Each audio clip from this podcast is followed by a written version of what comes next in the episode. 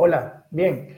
Estamos ahora eh, listos para la siguiente, la siguiente charla. Bueno, esto va a ser como un taller. Eh, está con nosotros Héctor Huacapiña, eh, nos va a dar el taller de preprocesamientos de datos. pero antes que nada, avisarles que tienen un recurso que nos ha puesto Héctor. voy a compartir la pantalla solo para, que, para mostrarles rápidamente.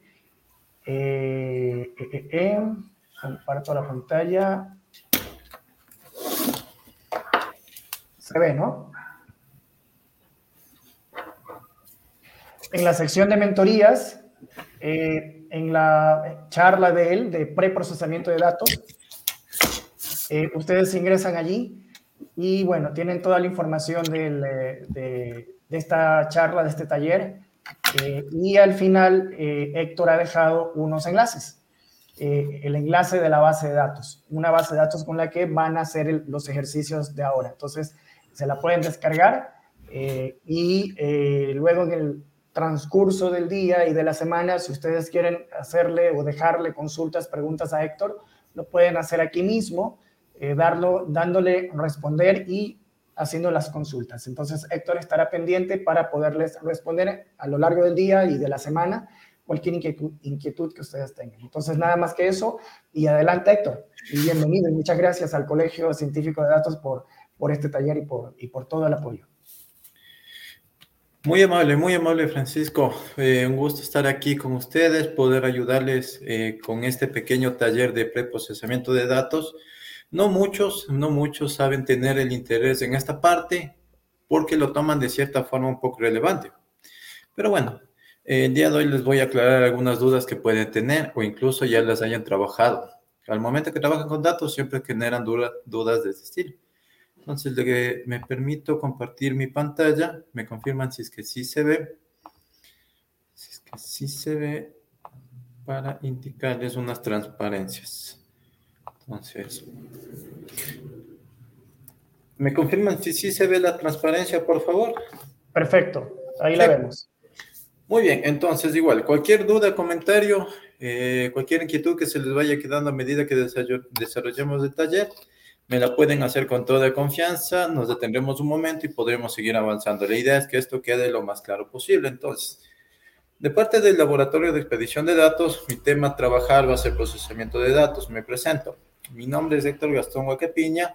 He venido trabajando con datos una buena cantidad de años, por decir al menos unos tres años Conozco lo que es el preprocesamiento, conozco ya la importancia, incluso yo también tenía esa idea de que no era tan importante, y conozco algunas técnicas, obviamente, existen muchas técnicas que ya les voy a ir comentando. Ahora, sí. Héctor, perdón, vamos a ver dentro de este... ¿Puedes darle ocultar a la barrita de abajo? ¿Dónde está? Ah, cierto. Se me... Ocultar. Ya, muy bien, gracias. Adelante. Entonces, ¿qué es lo que vamos a ver dentro del taller?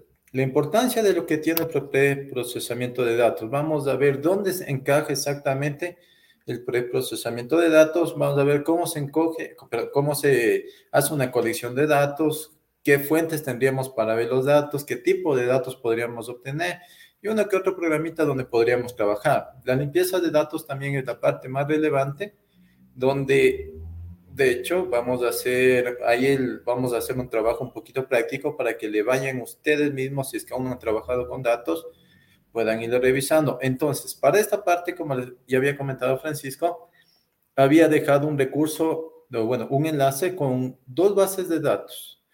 Son dos bases de datos con sus dos respectivos diccionarios. Ya van a ver por qué menciono los diccionarios. Ahora, y por último, haríamos una reducción de datos. En la reducción de datos existen muchas técnicas, tal vez ya la trabajaron. Vamos a indicar las más, las más relevantes o las que generalmente se suelen utilizar. Ahora, la importancia. La importancia de hacer un buen procesamiento, de preprocesamiento de datos, como Dorian Field lo menciona, el propósito fundamental de la preparación de datos es manipular y transformar los datos sin procesar para que el contenido de la información incluida en el conjunto de datos que puede exponerse o hacerse, eh, o hacerse más fácilmente accesible. Es decir, nosotros podamos, podamos ver interpretar o incluso ya poder tener una idea de qué es lo que estos datos me pueden arrojar. Es decir, con esto nosotros ya tenemos al menos una idea clara de qué vamos a hacer y ustedes también al momento de que hacen un análisis de datos, manejan o quieren hacer un modelo o quieren hacer un, machine learning o cualquier cosa de ese estilo, lo primero que deben es enfocarse en qué quieren hacer, por qué lo quiero hacer y entonces comenzamos a trabajar, ¿no? Entonces, un, flujo de análisis de datos es el que les presento en pantalla. ¿De dónde? La parte más relevante, eh, de hecho, o donde el tiempo transcurre más, es justo donde lo tengo señalado en esta partecita, en el preprocesamiento de datos. ¿Por qué? Un análisis de datos o un flujo de análisis de datos siempre partimos desde obtener la data. Perfecto, tenemos la data y los recursos, tenemos dónde obtener la data. De ahí escogemos la data que nosotros queremos trabajar. Como va a haber una buena cantidad de datos, y eso también les invito en el enlace que también les dejé en, la parte de comentarios, les dejé el enlace de los datos abiertos del Ecuador o el banco de datos abiertos que se está creando y pueden ir revisando. Existen datos de salud, educación, economía, finanzas y un montón de cosas más que dependiendo de qué quieran hacer, podrían buscar ahí. Es una buena idea. De ahí, escogemos la data, escogemos la data y de ahí sí comenzamos con el preprocesamiento. Aquí lo que vamos a hacer es, una, entender qué es la base de datos, entender qué tiene la base de datos. La base de datos generalmente viene con un montón de cosas, viene con un montón de nombres, pero en el caso no se suele entender. Para eso de ahí es lo que existen los metadatos. Y de ahí se hace la limpieza y se sigue trabajando de forma forma regular. En esta partecita hay mucho, em, ¿cómo se diría? Hay gran parte de la literatura que no lo menciona como parte relevante, pero sí lo es, porque el 70 o el 80% del tiempo que ustedes invierten en sacar un modelo, de hecho es simplemente que los datos estén bien. ¿A qué me refiero bien? Que sean datos de calidad, que, estés, que sean limpios, que tengan buena buena concordancia entre cada una de las, de las variables, bueno, ya vamos indicando que es cada variable, y cosas de ese estilo. Si es que no tienen esta partecita, lo que pueden arrojar o sus resultados van a ser erróneos. Primero eso. Segundo, van a perder tiempo y van a perder recursos económicos porque generar un modelo de eficiente y de buena calidad es algo bastante costoso, es algo bastante costoso y la idea es que si hacemos un buen preprocesamiento, de ahí el siguiente paso sería transformar la data, de ahí meterse a lo que es Machine Learning, generar modelos, generar, comenzar a generar resultados, la interpretación y la evaluación. Y fíjese que en esta partecita hago un retorno o a escoger a la data o nuevamente reprocesar la, la, la, data original que hubieran escogido. Entonces, esta partecita, fíjense que siempre vamos a tener que tenerle cuidado. Entonces, si lo hacemos bien de primeras, no tendríamos que volver y básicamente lo que nosotros hacemos es ahorrarnos una buena cantidad de tiempo, una buena cantidad de recursos y al final simplemente tendremos un modelo bueno, eficiente y con resultados confiables, que es en sí la, idea o el objetivo del, del objetivo de, de, en sí de, de todo el análisis de datos, ¿no? Ahora, eh, dentro de los contenidos, lo que le había dicho era la colección, integración de los datos. Dentro de la colección, integración de los datos, tenemos la adquisición de los datos. La adquisición de los datos pueden venir de cualquier entorno, o bueno, tienen varios entornos para nosotros escoger. Uno de los entornos más conocidos o los que ya han trabajado con datos, hayan datos normales, hayan hecho Big Data o hayan hecho, ya se hayan inculcado o hayan hecho ya un, una parte académica en ser un científico de datos, lo que conocen siempre es el entorno de SQL. El entorno SQL es el más conocido para trabajar lo que son datos, para poder obtener los datos o para si ustedes quieren coger y formar una sola colección de datos propios suyos. Entonces en eso no hay mucha discusión. De ahí, la mayoría de software trabaja en un formato plano de datos. ¿A qué me refiero que trabaja en un formato eh, plano de datos, que, bueno, ahí voy a dejar de compartir un momento y les voy a compartir un Excel de los que vamos a trabajar. Primero veamos el de educación. Entonces, en esta partecita de aquí, El formato plano de datos viene a ser este contexto, que, que sería columnas con los nombres de las variables y en las filas vienen hasta los datos de, de, un usuario, de una, puede ser, bueno, de un usuario, de un área o cualquier estilo de esas cosas. Entonces, fíjense que en esto de aquí se tiene estas, no, estos nombres. Se dice área, pero ¿qué es? o usualmente creo que debería ser una provincia, UPM, no tengo idea de qué es, y de, VIP, supongo que puede ser identificación de vivienda y de hogar. Entonces, esto de aquí ya más o menos puede una persona comenzar a identificarse de una forma tranquila porque ya tiene, eh, un conocimiento previo de cómo se suele nombrar a una columna. Pero personas que no tienen esto de aquí, lo que siempre, siempre deben buscar o lo que siempre deben obtener con la base de datos adjunto es lo que se llama el conjunto de metadatos. Es el conjunto de metadatos. ¿Dónde está? Es el conjunto de metadatos o básicamente metadatos viene a ser el diccionario de cada una de las columnas o de las variables que estemos involucrando ahí. Entonces, dentro de las columnas, dentro de las columnas, bueno, dentro, de, dentro del, del Excel, eh, eso también, algo que me estoy olvidando, es que nosotros podemos obtener metadatos, eh, datos de diferentes fuentes. El formato más conocido para obtener datos sabe ser el CSV, que es básicamente un formato en Excel, un poquito más, sabe tener ciertos conflictos con algunos Excel, pero eh, es muy bueno para poder trabajar. Hay entornos, bueno, esto me salta un poco, hay herramientas donde ustedes pueden comenzar a, hacer estos datos. El formato CSV es el más compatible con Excel. Es donde suelen trabajar la mayor cantidad de personas. Es donde las, eh, de hecho, donde todo el mundo se, se detiene a hacer las transformaciones, a hacer un poco de ejercicios, a a ver si es que falta alguna cosa, entender los datos. Generalmente lo suelen trabajar en el Excel, pero ojo que también existen otras herramientas, ¿no? Una de las herramientas que ha tenido más fuerza en los últimos años ha sido R. Eh, una de las funciones para leer los datos es este de aquí que les pongo, el read.table. Es bastante más dinámico para un concepto de programación. Es decir, que si quieren seguir inculcándose en datos, tener solamente al Excel como fuente de como una herramienta para hacer transformaciones, eh, no es muy recomendado porque también necesitan saber un poco más de programación para hacer un, análisis de datos un poco más eficiente.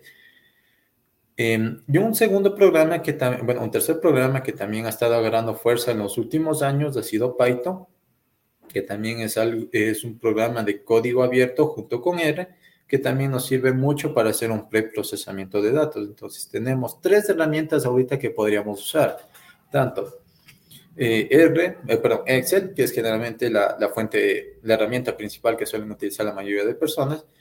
La segunda fuente, R, y la tercera puede ser Python o viceversa. En eso hay una discusión bastante amplia que no nos vamos a meter. Eso de ahí no nos compete mucho, pero es bueno saber al menos uno de los dos programas, un programa adicional para poder hacer algo un poquito más, ¿no? Hacer un poquito más. Entonces, lo que les iba comentando. En los metadatos, en los metadatos, como ya les indiqué un poco, ustedes van a encontrar tanto el diccionario, bueno, sería el diccionario donde van a encontrar la descripción de las variables o de las columnas, van a encontrar el tipo de las variables. En el caso de tipo de las variables pueden ser nominales o categóricas u ordinales eh, y numéricas, ¿no? Ahora, dentro del, eh, del, del diccionario de los datos, es decir, dentro del fichero de los datos, se tiene un, input, que serían las variables para el entrenamiento, las variables que van, bueno, ustedes eh, van a utilizar dentro de un modelo.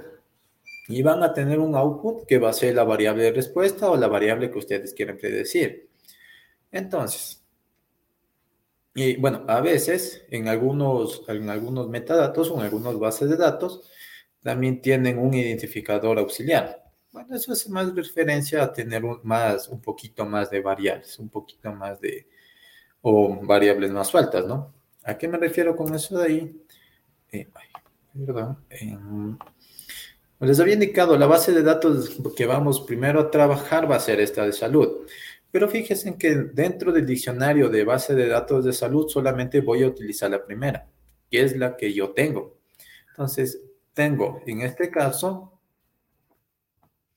tengo en este caso área, tendría el área, que vendría a ser, bueno, área mismo, eso de ahí no hay, básicamente sería entre si es urbano o si es em, rural, supongo que hay un poquito más abajo. Ahí tienen la parte de provincia, para la provincia se la categoría, bueno, no se la categoría, se la discreta, también vamos a tratar un poco de eso ahí, y le damos un valor, es decir, uno puede ser la provincia de Carchi, si es que la mandamos en orden alfabético, uno sería Suay, y dos puede seguir subiendo dependiendo de cómo se tenga el diccionario, ¿no? Entonces el diccionario o este conjunto o este, este Excel de metadatos es algo bastante relevante.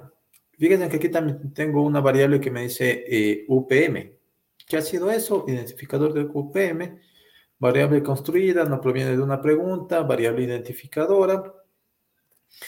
Y en este caso el formato del, del, eh, del de la variable de la variable, es decir, el formato de toda esta columna de aquí, viene a ser un formato texto o viene, o a su vez puede ser un formato alfanumérico.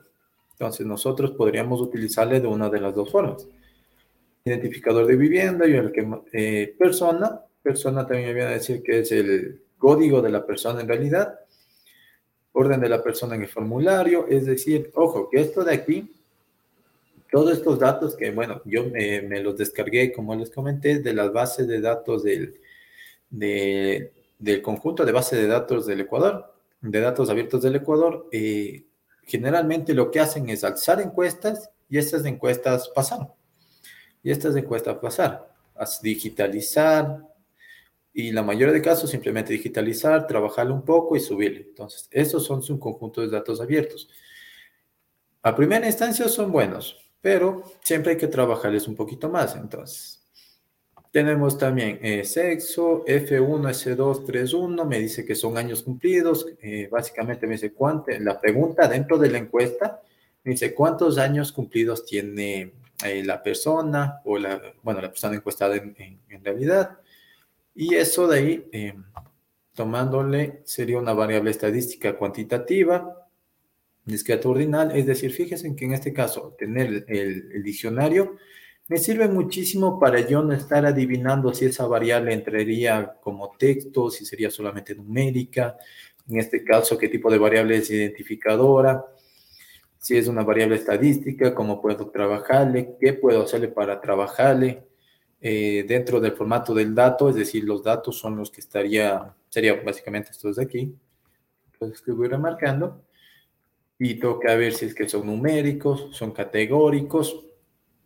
Para dependiendo de eso de ahí, ustedes ya tienen para una idea para hacer futuros análisis. Dependiendo si quieren hacer un análisis con variables categóricas, escogerían solamente variables categóricas. Si quieren hacer variable, un estudio estadístico, eh, un análisis estadístico descriptivo, se pueden votar por variables numéricas para ver medidas de, medidas estadísticas o medidas de tendencia central, eso bueno, es algo un poquito más, más detallado. Y tienen todo eso de ahí. Tenemos una F, esta de aquí la quiero ver. Y justo. Entonces, fíjense que ya para, bueno, en, parece que la F1, la de años cumplidos, es una, eh, tiene todos los datos completos. Pero fíjense que aquí claramente la F1, eh, S2, es decir, meses cumplidos, es, tenemos, tenemos en realidad muchos datos en blanco, es decir, tenemos muchos, muchos vacíos. Y de hecho hay muy poquitos datos. En este caso, lo que hice para poder trabajar y presentar mucho mejor los resultados es coger una pequeña parte de la, de la data, ¿sí? Las que ustedes se descargarían dentro del conjunto de datos abiertos son datos de menos de 10.000 personas, tal vez un poquito más, tal vez un poquito menos, pero trabajarlo todo es un poquito más demoroso y por el tiempo y para la facilidad de que ustedes entiendan de qué mismo se encaja el preprocesamiento de datos, la idea es trabajar con algo sencillo, no, bueno, no tan sencillo, y verificar o usar las mismas técnicas que nosotros usaríamos en bases de datos mucho más grandes. Simplemente eso de ahí. Entonces también tienen, fíjense, la F1 que quería topar, S27, eh, viene a ser una variable categórica, 7, eh, bueno, 1, 2, 3, 6, 7, no está muy ordenado. Los mm, nueve categorías, pueden comenzar a trabajar ya con esto, pueden comenzar a hacer un poco de tablas de frecuencias, pueden comenzar a asociar los datos y cosas de ese estilo. Entonces, aquí estaría básicamente el resumen de todas las, todas las columnas que tienen ahí. Eh, literalmente todas. En este caso, lo bueno es que se tiene este, este diccionario y ustedes pueden ir identificando qué puede ser. Fíjense en este caso, la F1 S210. Puede ser que eso sea una respuesta correcta, como puede ser un dato que esté vacío, cosa que está pasando aquí también. Entonces, eso es de lo que ustedes se van a enfrentar en la mayoría de casos. Como trabajan con encuestas, bueno, lo que, los datos que van a encontrar, la mayoría son encuestas, la mayoría son de encuestas, entonces va a pasar esto, van a tener datos vacíos, van a tener respuestas, van a tener que irse al, al diccionario y aquí van tienen en realidad que eh, ir verificando, dice, tiene dificultad para ver, eh, aunque sea con lentes, y tienen esas opciones. Tienen una, ninguno, dos, algo, algo de dificultad, tres, mucha dificultad, cuatro, no, no puedo hacer nada. Entonces, aquí, hacerle de esta forma, como está planteado con solamente palabras, no se lo ve muy bonito en realidad, no se lo ve nada, nada simpático, y aquí ustedes tranquilamente podrían eh, codificar, y eso también es algo que también vas a trabajar un poco, voy a indicar una y después ustedes, que sería, eh, uno sería ninguna dificultad, es decir, que nosotros, en vez de poner uno, pero en vez de poner ninguna dificultad, nosotros pondríamos uno. Y bueno, aquí también tenemos algo de dificultad, eh, algo de dificultad, y eso sería una primera parte. Entonces, eso es lo que nosotros primero necesitamos hacer. Entender qué es la base de datos, entender qué tiene la base de datos, entender cada una de sus columnas y ya comenzar a pensar qué columnas sí me van a servir, qué columnas sí me sirven y por qué me sirven esas de ahí. Y también lo que hay que tener cuidado son cosas como de este estilo. La F1S211. ¿Por qué digo que hay que tener cuidado? Porque serían, eh, muchos lo suelen llamar datos repetidos, o bueno, algunos suelen simplemente llamar los datos redundantes, porque en este de aquí tendrían simplemente dos respuestas, cosa que a veces incluso los metadatos no lo mencionan mucho. Dice, ¿tiene carnet de discapacidad emitido por Econadis? Eh, básicamente sería sí y no, ¿no? Sería sí y no. Pero en este caso me pone no, tiene discapacidad y acá me pone no. Entonces, si es que nosotros trabajáramos esta columna directamente, vamos a generar una respuesta para simplemente no y después vamos a generar una respuesta para no tiene discapacidad. Pero si se fijan, sigue siendo la misma respuesta. Entonces, esto es lo que hay que comenzar a limpiar. Toca comenzar a juntar o toca hacerle todo una sola, una sola, un solo nombre, por decirlo, o bautizarle con un solo nombre. Si me dice que tiene, sería tiene o no tiene. Es decir, sí o no. Entonces, aquí si me dice no, simple, eh, no tiene discapacidad, yo entendería o se entiende claramente que sería en vez de no tiene discapacidad, no, y, entro, y eso entraría dentro del resto de conjunto de datos que tengan no. Entonces, esas son las primeras cosas que nosotros debemos comenzar a trabajar. Ahora, obviamente que si tenemos una base de datos eh, muy grande, no vamos a estar de uno en uno, ¿no? No vamos a estar de uno en uno haciendo, eh, viendo qué tiene, eh, viendo qué tiene, viendo que si le cambia de mano y cosas de ese estilo, ¿no? Entonces, una forma sencilla para comenzar a ver los datos Fuera de lo de metadatos, que bueno, como les indico, aquí tienen toda la descripción de las variables, este, algo, una variable no le van entendiendo, lo mejor es venirse a, su diccionario de datos y con eso pueden ir, ir, ir, verificando, pueden ir viendo por qué no hay dato ahí, por qué si hay dato ahí, cuál es la razón de que no haya dato, a veces sí tienen una razón, a veces simplemente se olvidaron de, de tabular, ojo, como son pasados a veces a mano, últimamente ya no, pero esos errores aún siguen existiendo. Entonces, una primera parte, La primera parte a trabajar en esto es lo que sería poder ver qué nomás tiene la columna y ver si es que están las respuestas acorde a lo que se planteó la pregunta originalmente. Entonces, nos vamos acá. Tenemos ordenador, tenemos filtros. Si es que me van siguiendo en el Excel que les había compartido, sería genial. Si es que no, no hay problema. Igual van a tener unos minutitos para desarrollar el otro Excel. Ojo que tenemos dos. El de base de datos de salud y nutrición. Y también les había compartido una base de datos de educación. Entonces, también la base de datos de educación tiene su diccionario. También, también tiene su diccionario. Aquí también tiene escrito todas las variables, todo, el conjunto de datos. Y al final, fíjense que tiene una, una pequeña notita que me dice, si aparece esto, me dice, no aplica, no existe, o el dato, o bueno, no, no existe dato en la variable. Es decir, ya topando un poco eso de ahí, dentro del procesamiento de, bueno, dentro de la colección de datos, como les había dicho, es primero Saber dónde puedo obtener los datos. Una fuente SQL, una fuente de una página web. La mayoría de casos eh, se lo puede descargar en un formato CSV. Eh, otros formatos que estaba dentro del conjunto de datos abiertos del Ecuador es el ODS, que también es un formato muy parecido al CSV, sino que usado de otro nombre. Y cosas de ese estilo. Pueden aparecer más formatos, pueden aparecer un formato XLSX, que sería un formato de, de, del Excel mismo un formato .dat, que son para otros programas y un montón de cosas más en realidad, un montón de cosas más. Entonces, como les había dicho, dentro de los metadatos tienen su descripción, tienen el tipo de variables y tienen cuáles serían sus variables para ingresar o sus variables para entrenar un modelo y cuáles serían su variable respuesta. Las herramientas y listo. Entonces, dentro de la limpieza de datos, ya más o menos vimos que pueden aparecer eh, valores perdidos. Bueno, suelen llamarlo valores perdidos porque aparecen en uno de estos, en algunos de estos formatos. Ojo que no son únicos, ¿no? Ojo que no son únicos. Puede aparecer la celda vacía, cosa que ya vimos que, apareció en este caso. Puede aparecer un punto, es decir, en vez de la celda vacía pudieron haber puesto un punto porque no sabían qué poner, o tal vez respondieron de una forma extraña, cosa que lo más fácil pongo un punto.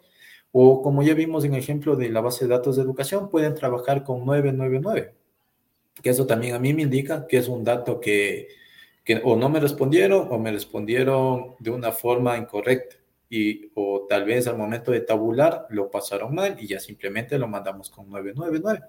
Y, un y dos formatos más que pueden aparecer es que aparezca NA. En eso dentro de las encuestas sí lo ponen mucho, entonces es algo que también se lo puede trabajar y se lo podría de hecho codificar o puede aparecer un interrogante. Y obviamente hay más versiones, más, más formas de cómo identificar que es un valor perdido. Las más conocidas son esos de ahí. Entonces, para eso lo que nosotros necesitamos es estandarizar. Nosotros aquí nos necesitamos de estandarizar. Entonces, ¿estandarizar a qué se refiere? A ponerle en un formato conocido. Bueno, básicamente una idea sería codificar. Otra forma sería de que si los datos están muy dispersos, tocaría cerrarles un poquito más o toca hacerles todas las, todas las columnas que sean relacionadas. Es decir, si una columna va de 0 a 1 y la otra, digamos, va de menos 1000 a 10.000, tratar de cerrarle en un mismo intervalo.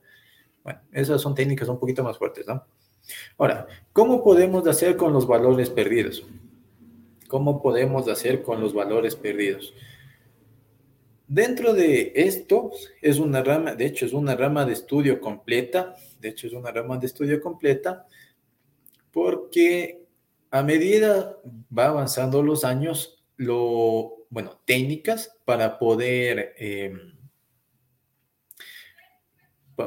Para poder combatir este error o este problema, suelen aparecer técnicas bastante, bastante eficientes, que en vez de, bueno, lo primero que se solía hacer dentro de, de cuando se tenía un valor perdido era ignorar los casos con valores perdidos. ¿A qué me refiero con ignorar los casos? A coger y sacarles. Por ejemplo, fíjense en este de aquí. Tengo un dato que me aparece una incógnita en la fila, en la fila 5, en el dato 5, en el numeral 5. Entonces, yo lo que se solía hacer, este dato, este dato de aquí, este dato de aquí, simplemente coger y sacarle. Es decir, yo no le tomaba en cuenta. Yo no le, yo no le paraba asuntos, entonces si es que aquí había una incógnita, o, hubiera, o aquí hubiera estado vacío, hubiera estado un punto, un NA, o 999, etcétera, entonces eso de ahí preferible, preferible yo no le tomaba en cuenta, eso es lo que se hacía en los primeros años, y trabajaba con el resto de la data. Y ahí sí veía si es que estaba, eh, bueno, seguía trabajando un poco, comenzaba a hacer un poco de estadísticos, etcétera. Entonces, una segunda forma que también se le solía hacer, eso más entra como recomendación cuando hay demasiados datos eh, vacíos, se lo solía trabajar el valor perdido como un valor aparte, es decir, si lo, sacábamos de aquí, es decir, sacábamos toda esta fila de aquí, toda esta observación de aquí, y la mandábamos, digamos, a otro Excel, a otra hojita de cálculo, y ahí solíamos ver qué pasaba con esos datos, con esos datos que no habían. Porque, ojo, en este caso, bueno, esta transparencia o esta imagencita que les puse ahí, esta imagencita que les puse aquí, es nada más de cinco variables, una con clase, es decir, esto de aquí sería variables eh, nominales, variables numéricas, y nosotros podíamos irle sacando. Ahora, eso de ahí era lo que se hacía en los primeros años. Bueno, hasta cierto punto también se lo hace cuando hay, digamos, uno de 100 datos es una incógnita, bueno, tiene una incógnita o tiene un vacío o es un valor perdido, mejor se lo sacaba y listo. Y trabajaba con los otros 99, es decir, no perdía mucha información o básicamente perdía un 1% de información, digámoslo de esa forma, de 1 sobre 100, ¿no? Ahora, si es que la data hubiera sido pequeña, como en este caso de aquí, sacar este dato significa mucho, porque estoy perdiendo un dato para la columna o para la variable sempa length, uno para peta length, Petal White y Class. Bueno, más o menos si que alguien ya ha trabajado en R, esto de aquí es una base de datos de R, ¿no? Eso es una base de datos de R. Eso simplemente como, como corte comercial. Ahora, si es que nosotros en este de aquí le sacamos esto, eh, significaría que vamos a perder 1 eh, sobre 9, sería casi mm, un 10% de información, un poquito más, ¿no? Haciendo un poquito de porcentajes de ahí. Es decir, perder un 10% de la información que ustedes tienen es demasiado es demasiado. Entonces, en vez de nosotros perder información, también hay técnicas que han venido funcionando bien con los años, que sería la imputación de datos. La imputación de datos, ¿en qué sentido? Es decir, rellenar esto de aquí con algo. Rellenar algo de aquí con algo. Entonces, ahí es donde ya comienzan a, a haber técnicas para poder llenar valores perdidos, para poder eh, que esta, este dato, si simplemente es un dato, no se pierda el dato completo y simplemente trabajar con, o sea, no perder ese poco de información cuando se tiene muy poca información, ¿no? Entonces, lo que se hace cuando son variables categóricas, o bueno, variables numéricas, variables numéricas, lo que se hace es generalmente poner la media. Ya, ojo, la media es algo bastante común que lo suelen trabajar. También se puede poner la mediana, se puede poner, eh, o bueno, se puede hacer un análisis un poco más fuerte para poner, para saber con qué datos llenaría ahí. Pero ojo, en este caso porque simplemente hay un dato, ¿no? Forma sencilla, la media, listo, se acabó. Entonces tenemos el dato hecho. Tenemos, tenemos el dato hecho. Ahora, una segunda forma también, eh, bueno, ahora cuando los, las, las, las variables son nominales, bueno, nominales o categóricas, como ya les indiqué en el anterior, en esto de aquí, nominales o categóricas. Entonces, una forma de hacer para llenar, digamos que aquí, en esta partecita, no hubiera tenido el dato, no hubiera tenido el dato, entonces yo hubiera puesto la, la moda. Si recuerdan la moda, la moda venía a ser el valor que más se repetía entre los valores de la variable categórica, ¿no? Entonces, hubiera puesto iris versicolor, capaz la que más se repetía, o iris setosa, pero es una forma de coger y llenar en categórica, en nominales o categóricas, ¿no? Con eso evitamos perder información. Eh, pero ojo, si es que sacamos uno y no perdemos mucha información, entonces no había problema, ¿no? Entonces nos diríamos por el primer caso, sacaremos la variable, digamos que fue como les dije al inicio, 1 de 100, 1% de datos perder no es mucho, no se siente tan fuerte. Uno, un dato de mil se siente mucho menos, uno de un millón, entonces básicamente no perdería nada. Pero uno de diez, ahí sí estamos perdiendo demasiado. Ahí sí perdemos demasiada información con sacar un dato. Entonces hay que saber técnicas. Entonces, otra posible técnica que se le suele trabajar aquí es hacer imputación condicionada al valor de la clase del, eh, del caso concreto. ¿Qué significa eso de ahí? ¿Qué significa hacer eso? Que nosotros simplemente nos vamos a referenciar a, a la categoría, a la categoría donde se está perdiendo los datos. Fíjense que aquí tenemos categoría, la categoría nos está dando esta, esta columna o esta variable class que nos divide en iris setosa, iris setosa, iris certosa, iris versicolor, versicolor, versicolor. Y entonces, ¿qué es lo que yo haría? No trabajaría, como sigue siendo el dato que nos está faltando eh, numérico, no trabajaría con toda la media de todos los datos, ojo, sin el que está aquí, sino que simplemente trabajaría con los datos de la categoría eh, versicolor, donde me está faltando el dato. Y asimismo, digamos que me faltara un dato dentro de Pentalec, que fuera el de aquí, por ejemplo, entonces trabajará simplemente, es una forma de hacerlo, ojo, no, es, no digo que siempre hay que hacerlo así. Y tosa, o sea, adjuntamos los datos, adjuntamos los datos, y en base a esto sacamos una media. Sacamos una media con los datos que nos quede, con los datos que nos quede dentro de, de esa categoría y le pondríamos en vez del dato vacío. Entonces, esas son técnicas que se lo utiliza y de hecho se lo puede hacer eh, Bastante sencillo dentro de un Excel, se lo puede hacer bastante sencillo dentro de un Excel, pero también hay técnicas mucho más avanzadas, mucho, mucho más avanzadas para cuando se tiene que recuperar una buena cantidad de información o se tiene muy poca información y no se quiere perder más información de la que ya se perdería con un dato vacío o un valor perdido. Entonces, para técnicas más avanzadas, eh, tenemos lo que hay en el neighborhood, es decir, vecinos más cercanos, y un algoritmo EM, un algoritmo de máxima verosimilitud, es decir, o de máxima esperanza, como la mayoría eh, a veces se lo traduce.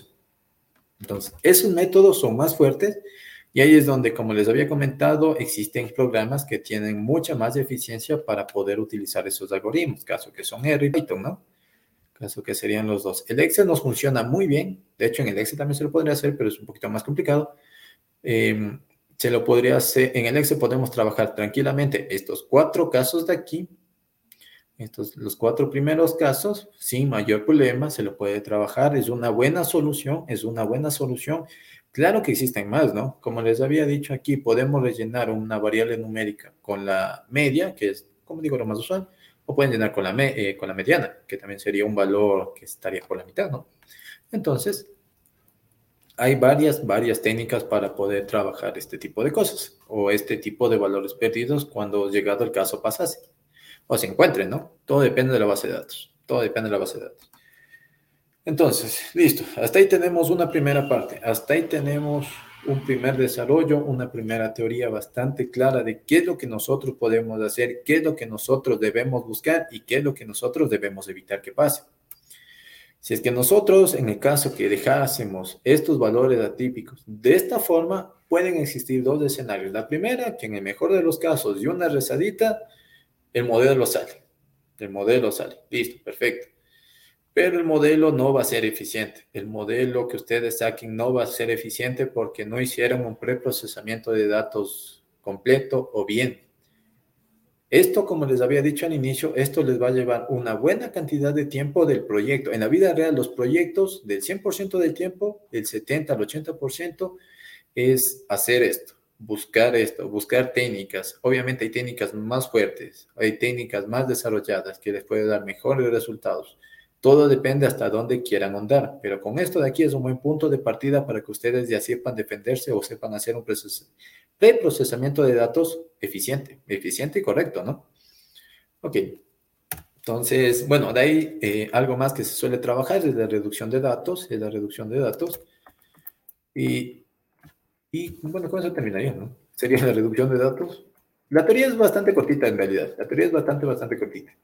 Las técnicas que, como les digo, técnicas más avanzadas tienen una teoría mucho más fuerte, obviamente, tienen una teoría más, más, mucho más grande, no sé si está bien dicho, o una teoría más desarrollada para poder eh, imputar datos. Ahora, dentro de la reducción de datos, es decir, tienen su conjunto de datos originales, su dataset grandote, bonito, montón de variables, montón de cosas que Dios sabrá para qué sirven a veces.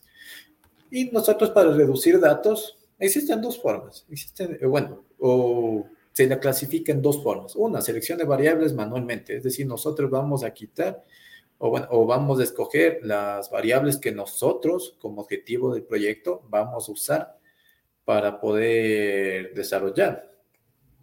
Entonces, todo depende de nuestro objetivo, nuestra variable que nosotros queremos coger. En este caso, he escogido desplazamiento, bueno, se ha escogido desplazamiento y consumo.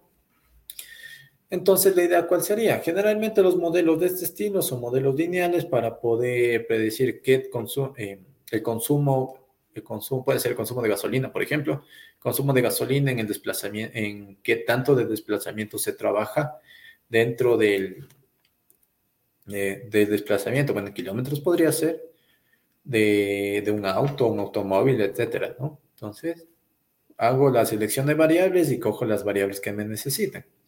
Entonces, fíjense que también tengo estas otras de acá. Total de las variables tengo año, desplazamiento, cilindros, consumo, eh, CO2, tenemos consumo estandarizado, tenemos desplazamiento estandarizado y esto más o menos es a lo que me refiero a estandarizar, es decir, reducir los datos. Reducir, reducir los datos. Ahora, ¿cuál es el detalle en esto de aquí? La selección de variables, como ven, es sencillo. Simplemente toca ver eh, qué necesito de la base de datos, lo escojo y listo. La idea también es eso de ahí. Otra forma de escoger también es ver si esa columna, si esa columna de información me aporta en algo. Bueno, en esta de aquí no está, pero en las, en las bases de datos reales sí va a pasar mucho. Va a haber columnas que no aportan en nada información y es mejor coger y sacarles de raíz, porque si no me dan información, mejor ni les tome cuenta. Y una segunda forma de cómo reducir o hacer una reducción de datos es la reducción de dimensionalidad. La palabra es un poquito fea reducción de dimensionalidad, es decir, reducir la complejidad de un conjunto de datos. También la idea va a ser reducir el número de variables. Ya en estos casos, como ya dentro de, dentro de modelos, van a tener una variable independiente y una variable dependiente, es decir, con una predisco la otra y listo. Eh, un resumen sencillo, eh, simplón de cómo se genera un modelo, ¿no? Obviamente hay mucho más atrás. Entonces, la idea que es, dentro de reducción de variables hay técnicas mucho más fuertes, mucho más fuertes para poder escoger las variables que tienen más peso o que influyen más dentro del conjunto de datos o las variables que yo quiero que influyan más para poder hacer el estudio en este caso. Entonces, bueno, una de las técnicas que más suelen utilizar es un análisis de, un análisis de componentes principales, es decir, veo qué me sirve y qué no me sirve, y eso me llevo. Es decir, esto de aquí puede ser el resultado, o, estoy casi seguro que es el resultado de un análisis de componentes principales. Dentro de eso, de ahí, obviamente, igual un amplio estudio por hacer. Hay un amplio, amplio estudio por hacer, un montón de teoría por leer y un montón de cosas por revisar y practicar, ¿no? Entonces, nosotros nos vamos primero por las partes que podemos desarrollar de una forma eh, eficiente y que más que nada se entienda por qué debemos hacerlo y por qué necesito hacerlo en realidad. ¿Sí? Héctor, hay una pregunta, eh, si, si, nos permites. Eh, sí, claro. Antes dice, dice, ¿el diccionario construye el usuario o está disponible en alguna parte del conjunto de datos que se baja? Esa es una pregunta. Y la otra pregunta es, este, Em, dice, incluso hay unas bases con su respectivo diccionario, pero este no es del todo detallado. Aquí surge la pregunta, ¿qué se puede hacer en esos casos? Ya, perfecto, perfecto, perfecto. Ya, vamos entonces a las bases de datos. Luego revisamos un poquito con la teoría que nos está faltando. Ok, entonces, el diccionario, el diccionario generalmente se lo construye, puede, podemos decirlo que se lo hace de forma manual, hay muchos casos que se lo hace de forma manual. Y viene a ser las preguntas o la codificación de una pregunta de una encuesta. Es decir, que esto de aquí, este diccionario de aquí, es, la, es, la, es el trasfondo o es el contexto de, la encuesta que ustedes, o bueno, que usaron dentro de, de, las personas que hayan hecho esta base de datos. educación es salud y nutrición. Es decir, dentro de la base de datos tienen la, columna, es simplemente, o los datos o los valores que están dentro de la columna, son, lo, son las respuestas que en este caso me da el encuestado. Entonces, esto de aquí es simplemente el, como les digo, el trasfondo o el contexto de la encuesta, es decir, área que viene a ser, área, área mismo, identificadora, la, la, la, y de BIF, identificador de vivienda, y generalmente la mayoría de bases de datos bien construidas deben venir con su diccionario. Si en el diccionario es, mm, no digo que sea imposible, pero van a demorarse mucho más tiempo. Es decir, que si ustedes tienen una base de datos o la descarga o descargan una base de datos, generalmente eso de ahí debería tener un diccionario. Y como bueno, también la otra pregunta contestando eh, sería que a veces los diccionarios no están muy bien hechos, no están muy bien hechos, de eso también hay que tomar mucho en cuenta. Entonces, para eso de ahí también nosotros debemos tanto analizar el diccionario y ver si el diccionario está acorde a las respuestas o a la base de datos, o a su vez también comenzar a revisar un poquito más la base de datos. ¿A qué me refiero con eso de ahí? Es decir, digamos que el diccionario no está muy claro nos dice sexo, sexo, y fíjense, en este, de hecho, con esta pregunta podemos ejemplificar muy bien. Tenemos código de la variable sexo. Vamos a la variable sexo. ¿Dónde está? Aquí estamos. Tenemos que la variable sexo. Nombre de la variable sexo, bueno, lo mismo. Pregunta, eh, sexo dentro de la encuesta.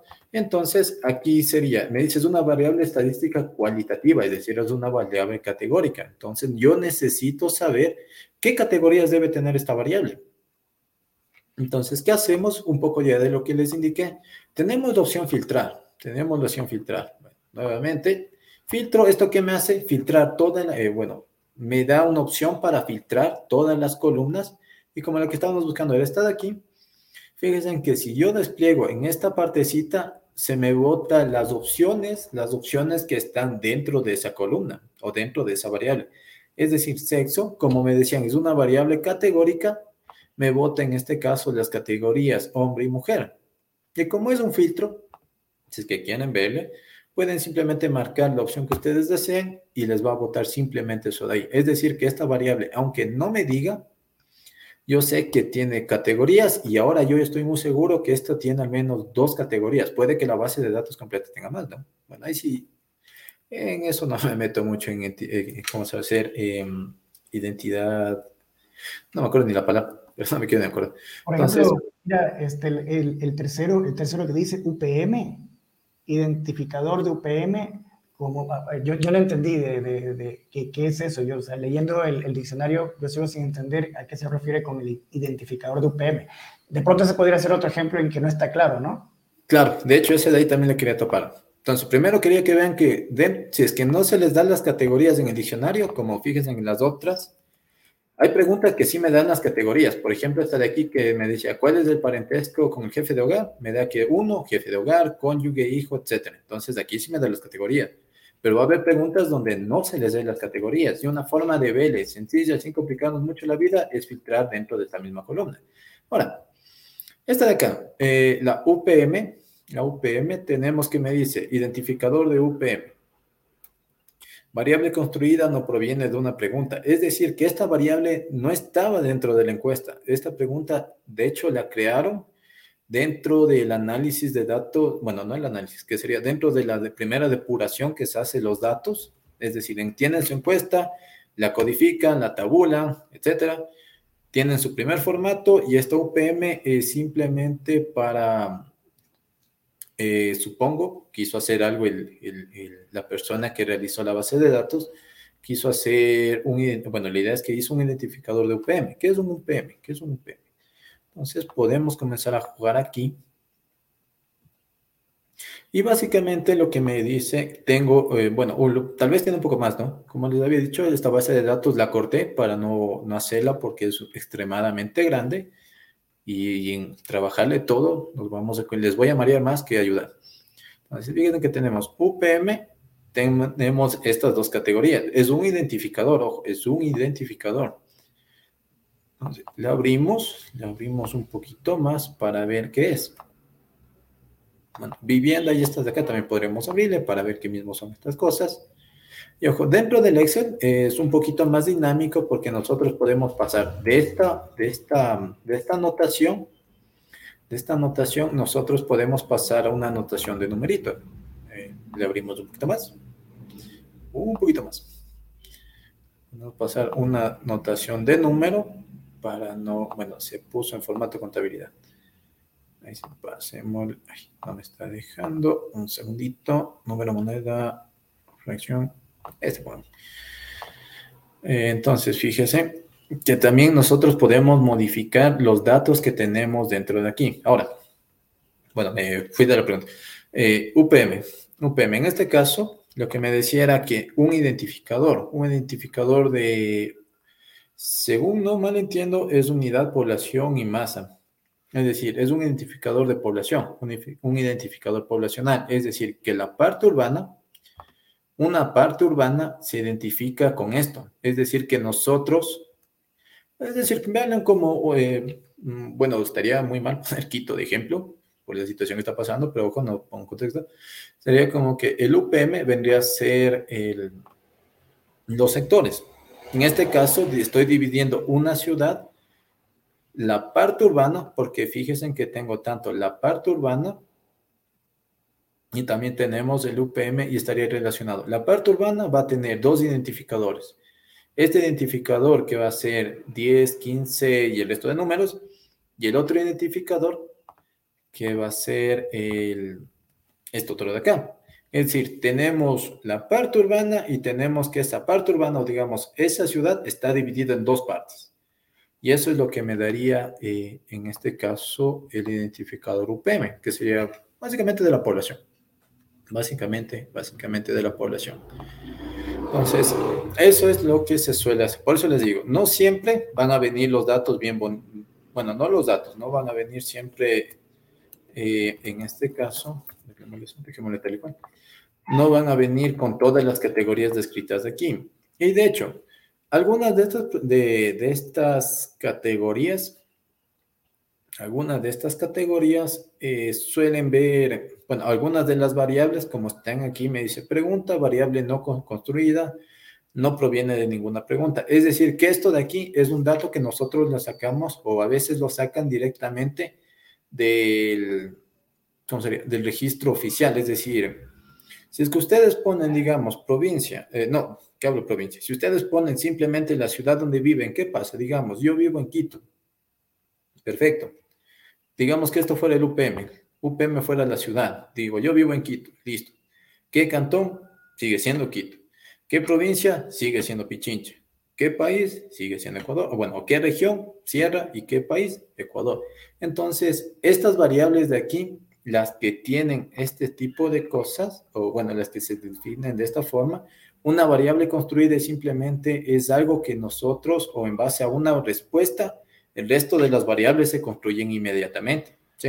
Es como les digo, si ustedes dicen dónde viven, ya directamente, si dicen solamente la ciudad, obviamente el resto se va a construir solo, porque ya se desglosa de la teoría, de, la teoría, de simplemente saber un poquito de, bueno, no un poquito, eh, de simplemente tener claro que si necesito saber dónde vive, voy a necesitar saber que la ciudad, bueno, la dirección tal vez, la ciudad, eh, la parroquia, el cantón, eh, la región y el país, por ejemplo. Entonces, son, serían básicamente, serían en teoría esas, eh, esas preguntas que cuando, que no están dentro de la encuesta y a veces simplemente se las jala de un registro bueno, de un registro lógico, digamos, no de un registro personal, porque tampoco tiene muchos excesos ahí. Entonces, otra que también quería indicarles es esto. Dice código de la persona, código, código de la persona. Dentro de las encuestas también hay que saber, eh, a veces, no sé, mm, mm, bueno, en algunos casos sí me ha topado que también suelen dar el diccionario que simplemente es algo de este estilo y a veces no, eh, está completo, es decir, no, nos falta que nos discreticen las categorías. Y segundo, que a veces, en el mejor de los casos, no digo siempre, eh, también está colgada la encuesta. También, también está colgada la encuesta.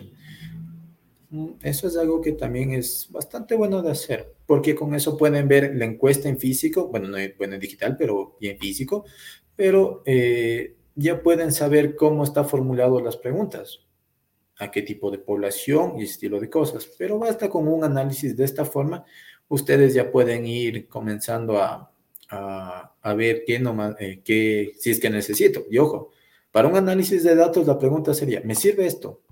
¿Me sirve esta, me sirve esta, me sirve eh, esta columna? ¿Para qué me sirve? ¿Me sirve el área? ¿Me sirve la provincia? El, eh, identificar la vivienda de ellos, identificar el hogar de ellos, la persona, el código de la persona, el sexo eh, y el resto de cosas que estaba dentro del diccionario. Sí, ya, no sé si ahí está, eh, si fui lo suficientemente claro, o tal vez les confundí más, a veces pasa. Listo. Igual, si tienen alguna otra pregunta, dejan colgada alguna otra pregunta, me lo avisan, por favor. Si no, sigamos avanzando un poquito más. Ahora, la que quería trabajar y la que me daba un poquito más de interés era la base de acá. ¿Dónde estás? Educación. Educación también tiene su, propia, eh, su propio diccionario. De hecho, el de acá está un poquito más completo. De acá está un poquito más completo. También tienen código. Aquí sí, ahí sí nos viene, de hecho, con una descripción mucho más eficiente que en el otro que nos daba. Nos dice código, es que, código identificación de sus, del sustentante. Vamos a ver. Código único, salvaguardia del sustentante y más despacito me da el resto de variables, ¿no? Vamos a subirlo un poquito. Déjenme hacer un poquito más pequeño que no veo la de acá. Ya, muy bien. Ok, entonces tenemos código, ciclo, año lectivo en que se aplicó. Ojo, esta es una, base de educación, en este caso me la descargué igual del, conjunto de datos abiertos, del, si no estoy mal, era del INEVAL. Era básicamente lo que hicieron o cómo asociaron lo que hicieron la prueba del INEVAL hasta en el 2019, creo que era, y básicamente son las notas, eh, los índices que ellos sacaron y cosas de ese estilo, ¿no? Bueno, aquí mismo está. Documento de referencia y nivel eh, SBAC 2020 a 2021 a noviembre, es decir, de 2020 a 2021 de mes a mes, ¿no? Tenemos la descripción, examen de admisión de educación ser bachiller, etcétera. Entonces, lo que nos interesa es que son datos. Lo que nos interesa son datos. De ahí su interés debe venir a ser, si es que quieren hacer una predicción o quieren hacer un análisis de qué o para qué, o esta base de datos me sirve para qué. Si es que es esta base de datos de utilidad, entonces, o le veo la relevancia o veo que tiene variables que a mí me interesan, lo que hago es simplemente comenzar a hacer el procesamiento. Primero entender, lo mismo que decimos, metadatos, conjunto de datos, vamos entendiendo, vamos entendiendo, vamos revisando y vamos viendo qué va quedando, ¿no? Vamos viendo qué va quedando. Entonces, fíjate, tienen año lectivo, código de la institución, AMI, lo que se pone ahí, NI, región natural del Ecuador. Eh, lo bueno, que aquí sí nos tiene los códigos, incluso estas, como les digo, hay bases de datos que tienen diccionarios muy bonitos, como este, y hay bases de datos que tienen diccionarios no tan agradables, que toca trabajar un poco más, como el anterior de, de salud y nutrición, ¿no? Entonces, hay varios, hay varios. Hay de todo un poco en realidad en esta vida. Entonces tenemos los, eh, los códigos, las etiquetas, es decir, uno costa, dos sierra, tres oriente, cuatro insular, etc. 90 me dice que zona no definida y 98 exterior. Entonces, eh, ojo, recuerden que esto de aquí sigue siendo una base de datos cortada, ¿no? Utiliza una base de datos cortada para no, no demorarnos mucho, no irnos la vida entera. Entonces, lo mismo, filtramos y veamos si es que tiene.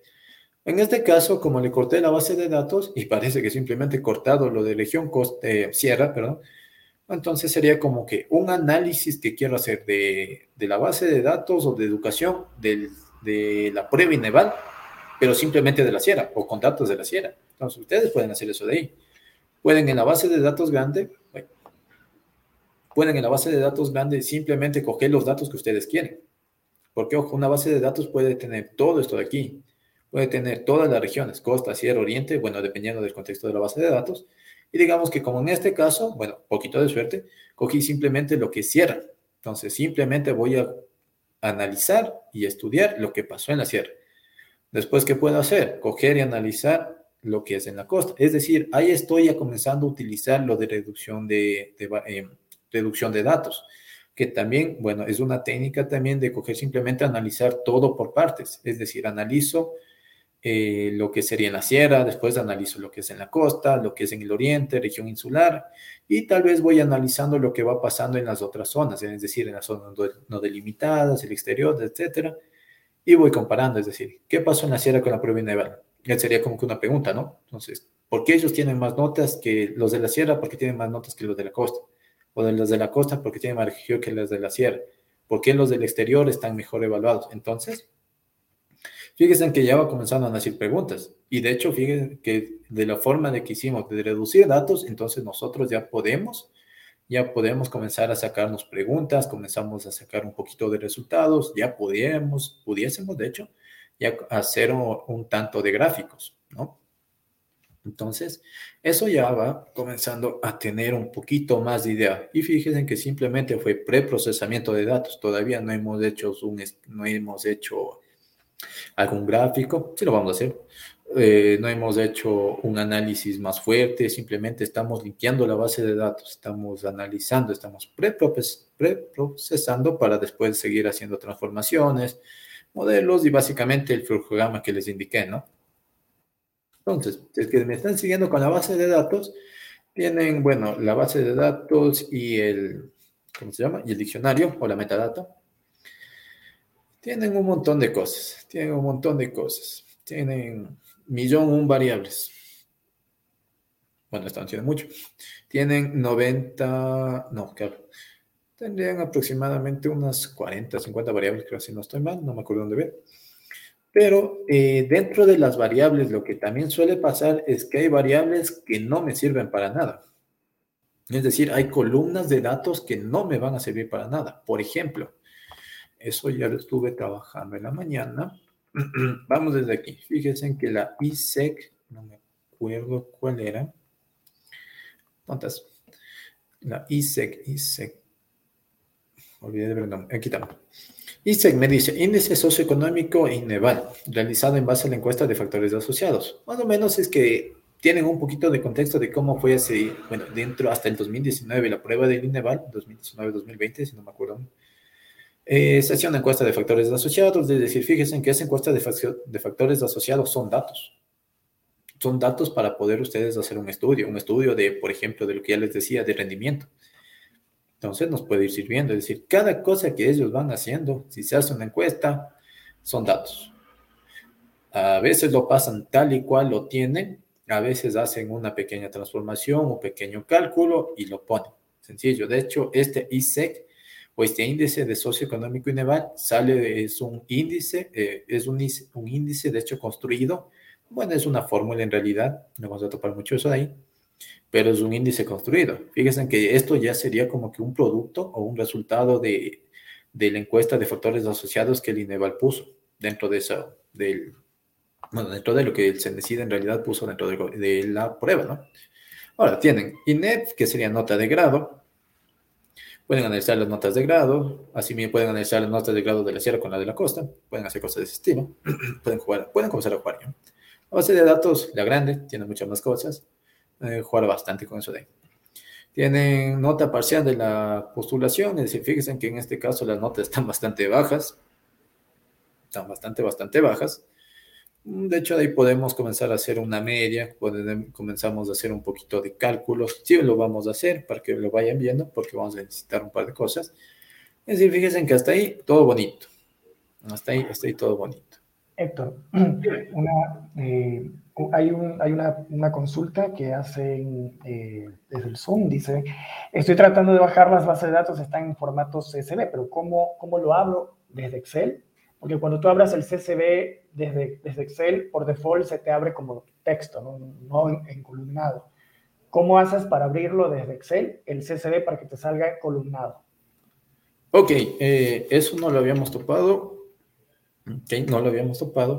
Dentro del Excel, eh, déjeme un segundo donde le tenía. Donde, ay, no sé dónde le tenía. Eh,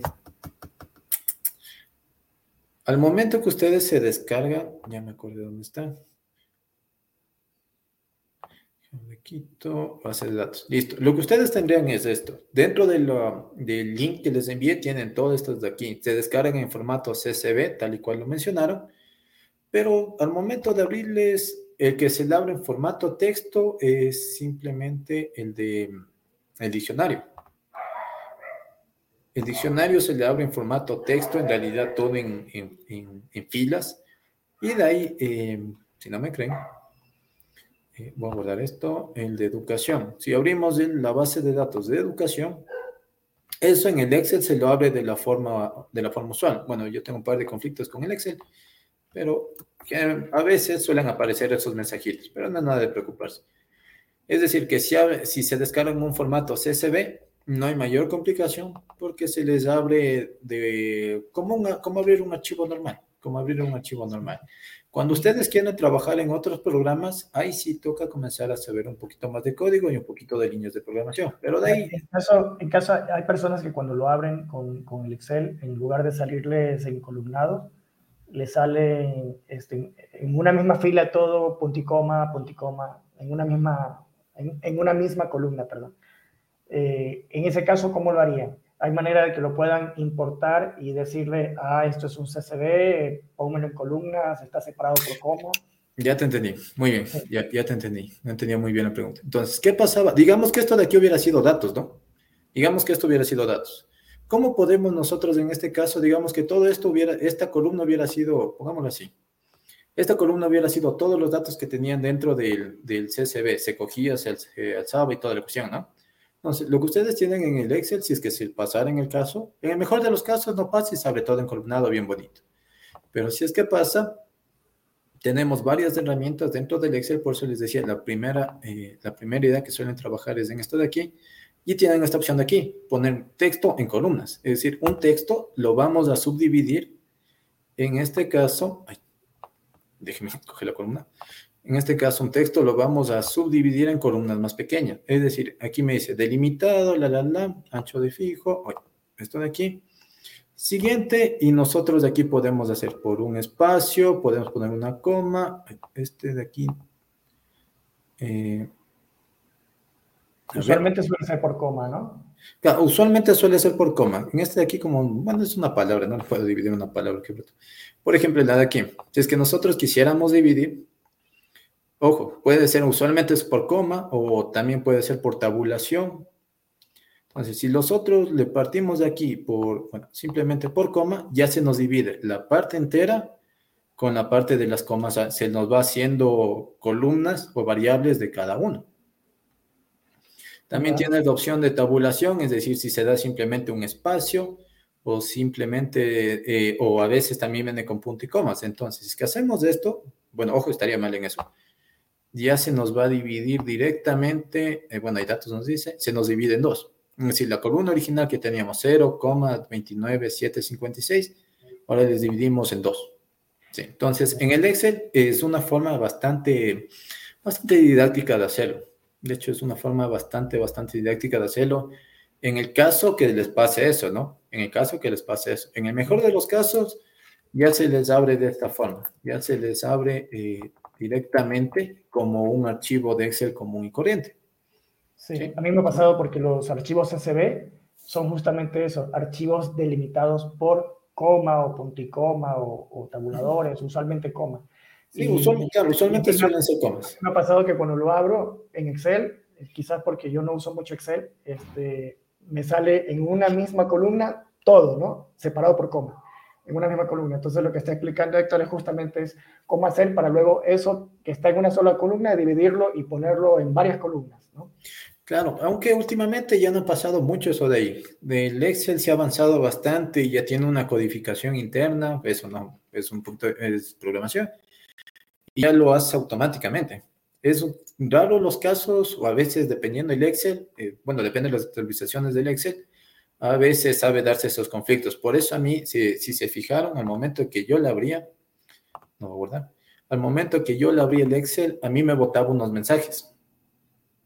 Entonces, el Excel lo que hizo fue del CSV original que hubiera sido punto y comas, ya me bota esto de aquí.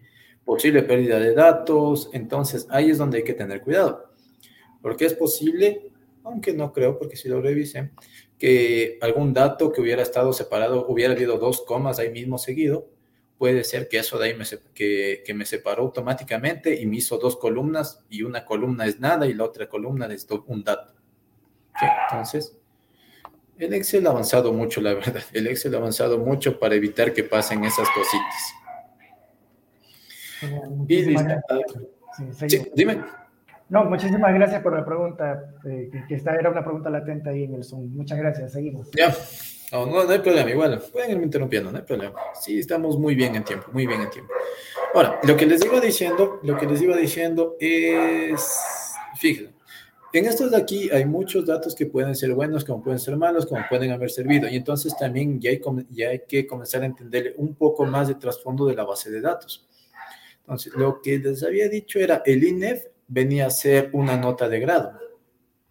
Una nota de grado. Si es que nosotros filtramos esto, si es que nosotros filtramos esto, eh, fíjense en que tienen notas, notas. Es como es una variable, eh, recuerden que teníamos variables categóricas, variables, eh, bueno, categórica o cualitativa, se me nombre de la otra, o numérica, que sería una variable numérica en este caso, pero fíjense que también tengo este datito de aquí.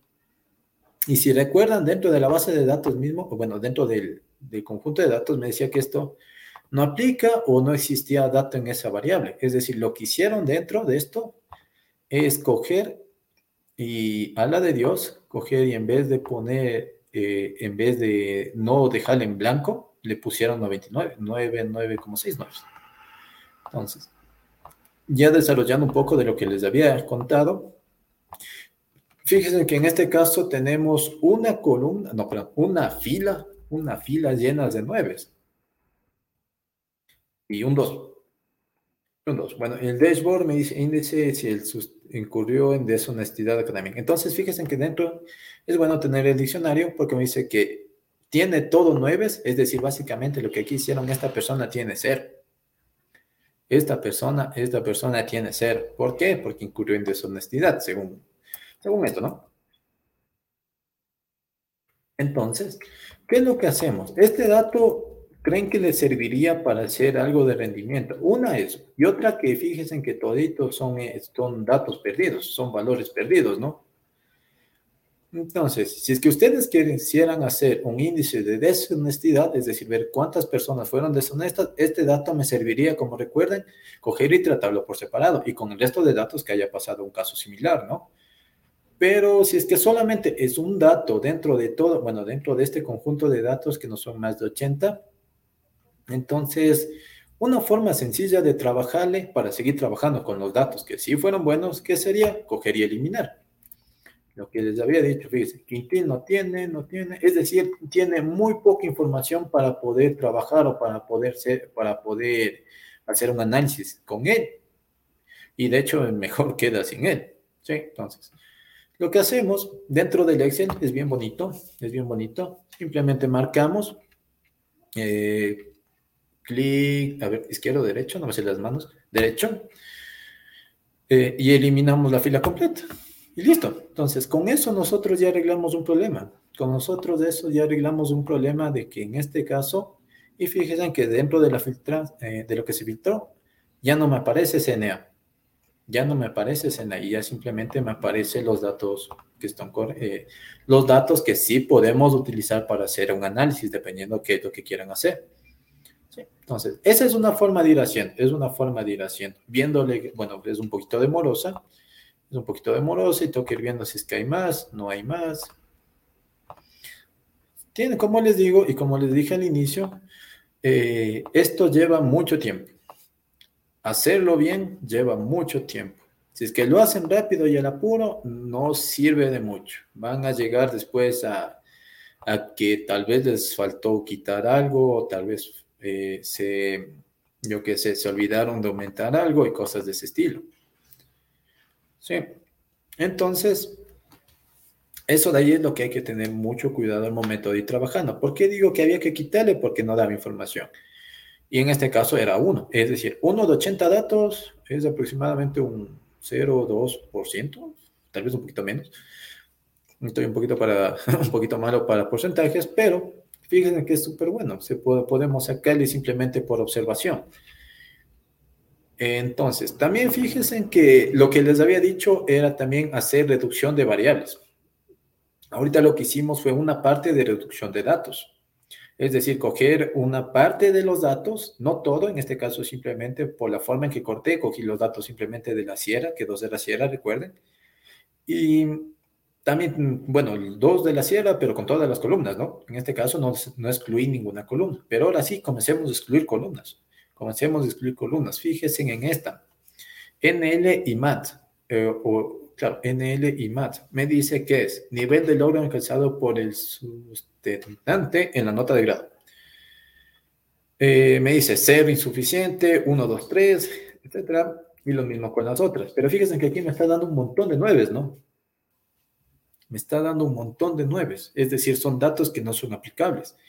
Entonces, si nosotros quisiéramos seguir jugando con esta base de datos, o queremos de seguir desarrollando, lo primero es verificar qué, qué nomás tiene esta columna. Por eso les digo, este filtro nos ayuda mucho para ver qué nomás tiene dentro de los datos de la columna. Si es que tiene nueve, o si que por ahí, o simplemente la primera parte tenía nueve y después tiene ya un valor.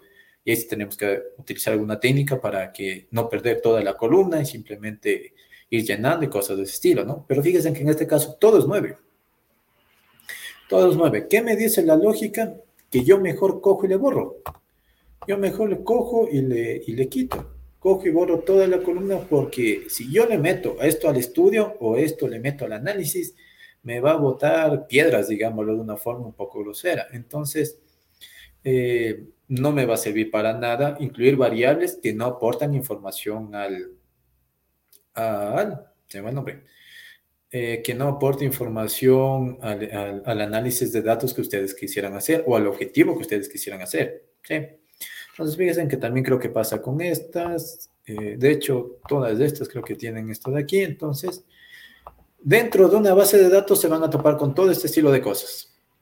Van a toparse que pueden, mejor lo quito, pueden toparse con eh, filas que tienen dato, tienen un montón de datos de, de valores perdidos y pueden toparse con columnas que tienen un montón de datos perdidos. Entonces, ya, sí, algo. Eh, ¿Cuál estaba haciendo? Está aquí.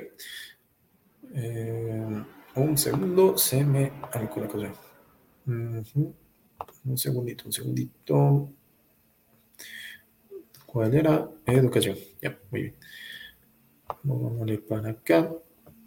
Me gusta hacerlo de esta forma por lo que puedo ir comparando con la, con la, con la metadata una sola vez. Eh, es un poquito más eficiente, me agrada trabajar así. Entonces, mm, que estar abriendo una pestaña y otra, ¿no? Ok, entonces, también podremos ir verificando, si es que ustedes quieren trabajar por zonas, pueden ir viendo cada una de estas variables que tiene. Eh, póngase, en este caso, como ya cogimos simplemente la parte de región de la sierra, eh, esta columna yo ya no la voy utilizando. Yo ya no, ya no la utilizaría porque yo ya sé que todos son de la sierra, ¿no? Ahora, si es que utilizaran toda la región, o sea, toda, toda el área de estudio, todo el área de estudio, es decir, en este caso, en esta variable era esta, la columna D, si utilizara todas las, las, regiones que tienen aquí, entonces de ahí sí me serviría dejar esa columna, porque ahí sí tengo que diferenciarles entre los que están en la sierra, con los que están en la costa, eh, oriente, insular, etcétera, ¿no? Entonces ahí se puede dejar y de hecho lo hubiéramos dejado, pero en este caso como no tiene nada, no, no tienen, eh, ¿cómo sería? No tiene mayor relevancia porque sabemos que es todo de una misma región, entonces es preferible no usarle. Eso es un poco de lo que se va, se va trabajando dentro de estas bases de datos. Entonces, eso es un poco de lo que primero se suele hacer, hacer un poquito de estudio, analizarle, ver qué tiene, transformarle. Eh, la pregunta que me hicieron, ¿qué pasaba cuando la base de datos se, se ponía, se hacía todo en una sola columna? Porque generalmente a veces pasa eso de ahí. Tienen una herramienta que es esta herramienta de datos dentro de la pestaña de datos, ¿no? Y pueden ir manipulándole, pueden ir jugando si es que no se les abrió de bien, de buenas a primeras. Es bastante interactivo el Excel, por eso siempre se lo trabaja aquí primero y después ya lo llevamos a, formatos o a programas mucho más, mucho más fuertes. O bueno, mucho más robustos, como suelen decir ya dentro del campo. Entonces, e, eso por un lado. Ya. Ahora, ahora, la idea es que nosotros también aquí lo que vimos, era, bueno, era colección, metadatos, la limpieza de datos, ya les indico un poco de cómo tocaría eh, trabajar. Eh, aquí, la reducción de datos, como ya les indiqué al inicio, eh, consiste en varias, hay varias técnicas. Podemos coger simplemente lo que me interesa, es decir, la característica, en este caso de la sierra que cogimos, y llevarnos a trabajar solo con eso. Perfecto. La segunda forma, coger las variables que necesitamos. Las variables que necesitamos dependen del estudio. Como les decía, si ustedes quieren hacer un estudio de notas, entonces necesitamos simplemente coger y extraer las notas notas de grado, etcétera, o simplemente quieren comparar las notas que sacaron, no hay mayor pelea. Y por último, la reducción de dimensio, dimensionalidad. Sí, es una palabra fea. En esa parte, lo único que tocaría hacer, o de hecho eso ya es un poco para un curso más avanzado, donde ya se trabaja, o de hecho con mucho más tiempo en realidad, ya se trabaja eh, análisis más robustos, análisis, bueno, más o menos lo que les indicaba aquí, tanto vecinos más cercanos, algoritmos eh, de máxima verosimilitud, cosas más fuertes, pongámoslo así, cosas más fuertes que nos sirven o hacen una discretización o un análisis mucho más detallado, ¿no? Entonces, e, eso por un lado. Entonces, listo. Ok, trabajemos ahora sí los, el ejemplo que les quería hacer. Bueno, la base de datos de educación era algo que les quería indicar que podría pasar y de hecho era una base de datos súper tranquila, por lo que ya estaba trabajado en, eh, ya, se lo estaba trabajando un poco antes dentro del código de datos mismo. Pero también nosotros necesitamos seguir trabajando más cosas. Aquí creo que no había nada nosotros necesitamos seguir trabajando más cosas. Es decir, lo que les decía, si ustedes quisieran hacer un estudio de, de notas, de notas en este caso de la, de la prueba del INEVAL, lo que nos tocaría hacer es trabajar netamente con esto de aquí. Porque si no mal recuerdan, dentro del diccionario de datos, que era este, las notas o lo que reflejaba notas eran esto de aquí. Es decir, si yo quiero estudiar notas, literalmente estudio con lo que sean notas, ¿no? tengan cuidado. No, no harán cosas un poquito incoherentes como que si quieren estudiar notas, van a estudiar, yo qué sé, si son deshonestos o cosas así. Entonces, tenemos notas, tenemos que va de la INEF, que sería la W, a la IS. A la IS, que es la AB. Entonces, ¿qué es lo que se suele hacer ya con este tipo de cosas? Es comenzar a seleccionar variables. Es decir, vamos a abrir una pestaña nueva. Variables seleccionadas. Para comenzar a trabajar acá. Pero ojo, primero lo que hacemos es tratar de limpiar todo de los primeros, tratamos de limpiar tratamos de llenar los, los valores perdidos para poder eh, después hacer una extracción más fácil y en el mejor de los casos, acá ya simplemente coger y trabajar. Es decir, nos llevamos de acá y listo. Control C, control V, ¿no? Nada sencillo. No complicado. Tenemos los nombres, tenemos las, tenemos las notas. Pongámosle aquí que son notas. Pongámosle aquí que son notas. Y listo. Entonces, me llevo categóricas porque quiero trabajar un par de cosas. Primero, eh, lo que no nos topamos, y de hecho hubiera querido topármelo, era que nosotros en estos de aquí, eh, ¿cómo les pongo un ejemplo sencillo? Recuerden que también nosotros teníamos datos eh, atípicos, por ejemplo, si es que en esta nota de matemáticas hubiera tenido un NA.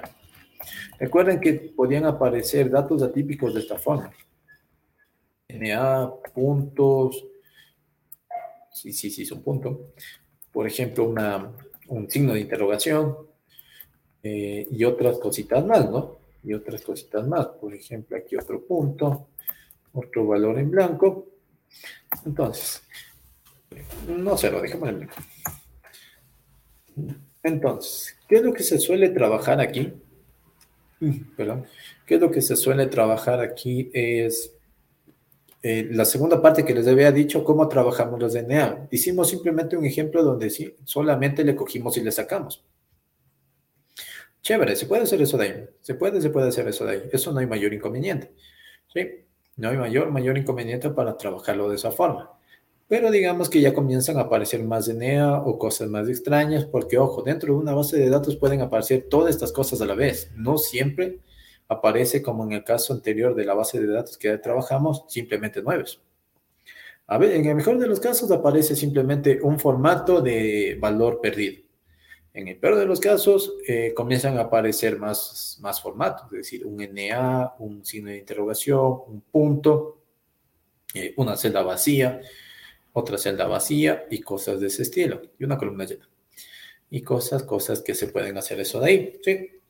Entonces, ¿qué es lo que les había dicho? Es que nosotros de aquí, fíjense que en esta columna, eh, igual, hagámosle un filtro y con eso, con un filtro nosotros podemos saber eh, qué mismo tenemos en esa columna. Y fíjense que aquí justo apareció el NA que ahorita le aumenté.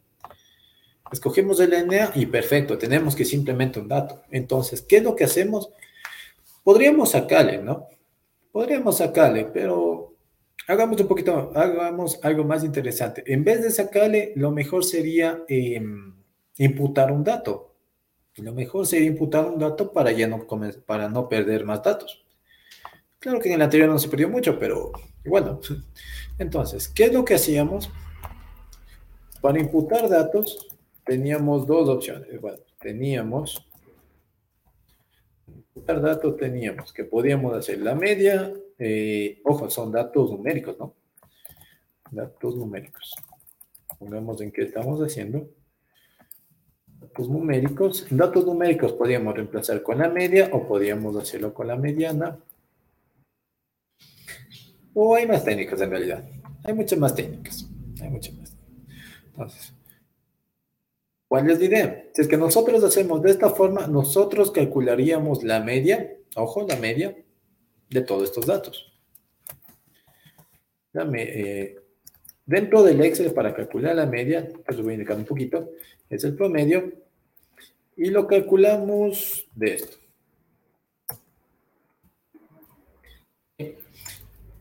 Lo bueno del, lo bueno del, del Excel es que muchos de los, de los, ¿cómo sería? De las fórmulas que ya tiene implementada es que ya toma en cuenta, bueno, no toma en cuenta cuando aparecen datos de este estilo. Porque fíjense que en este caso calculé la media de toda esta columna de aquí, es decir, de la de matemáticas, y no me hizo conflicto que haya el NA. No me hizo conflicto de que haya un NA y ni me puso una advertencia ni nada de ese estilo. Lo bueno. Ahora, ¿qué hacemos? En vez del NA, cogemos y ponemos este dato aquí. Copiamos lo ponemos en forma de valor. Listo. Y lo ponemos en forma de valor. Es decir, que nosotros ahorita que hicimos una imputación de datos, bueno, aquí le arreglamos un poquito para que tenga el mismo formato en dos decimales. Listo. ¿Qué hicimos? Arreglar un valor donde yo tenía vacío con un valor que podía poner en este caso, que era la mediana, perdón, la media.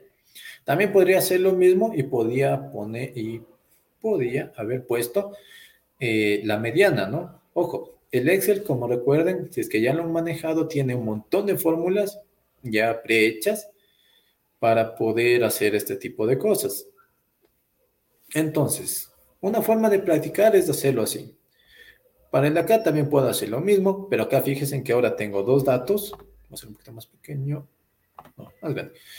Aquí fíjense, tengo dos datos vacíos. Tengo en la fila 8 tengo en la fila 24 y creo que no tengo más. Pero veámosle si es que eso aparece dentro de la filtración. Quieto. Fíjense que al momento de filtrar también me aparece eso de ahí. Es decir, que esto no solamente reconoce texto, reconoce que no había nada. Entonces, si hacemos de la misma forma, para no ir contando de uno en uno, porque hasta eh, si es que utilizamos bases de datos más grandes, hasta, hasta acabar de contar se nos va la vida. Fíjense que aquí me da exactamente los dos valores que estaban vacíos. ¿Qué podemos hacer? La misma idea, pero ahora cambiémosle. Como les había dicho, podemos utilizar la mediana.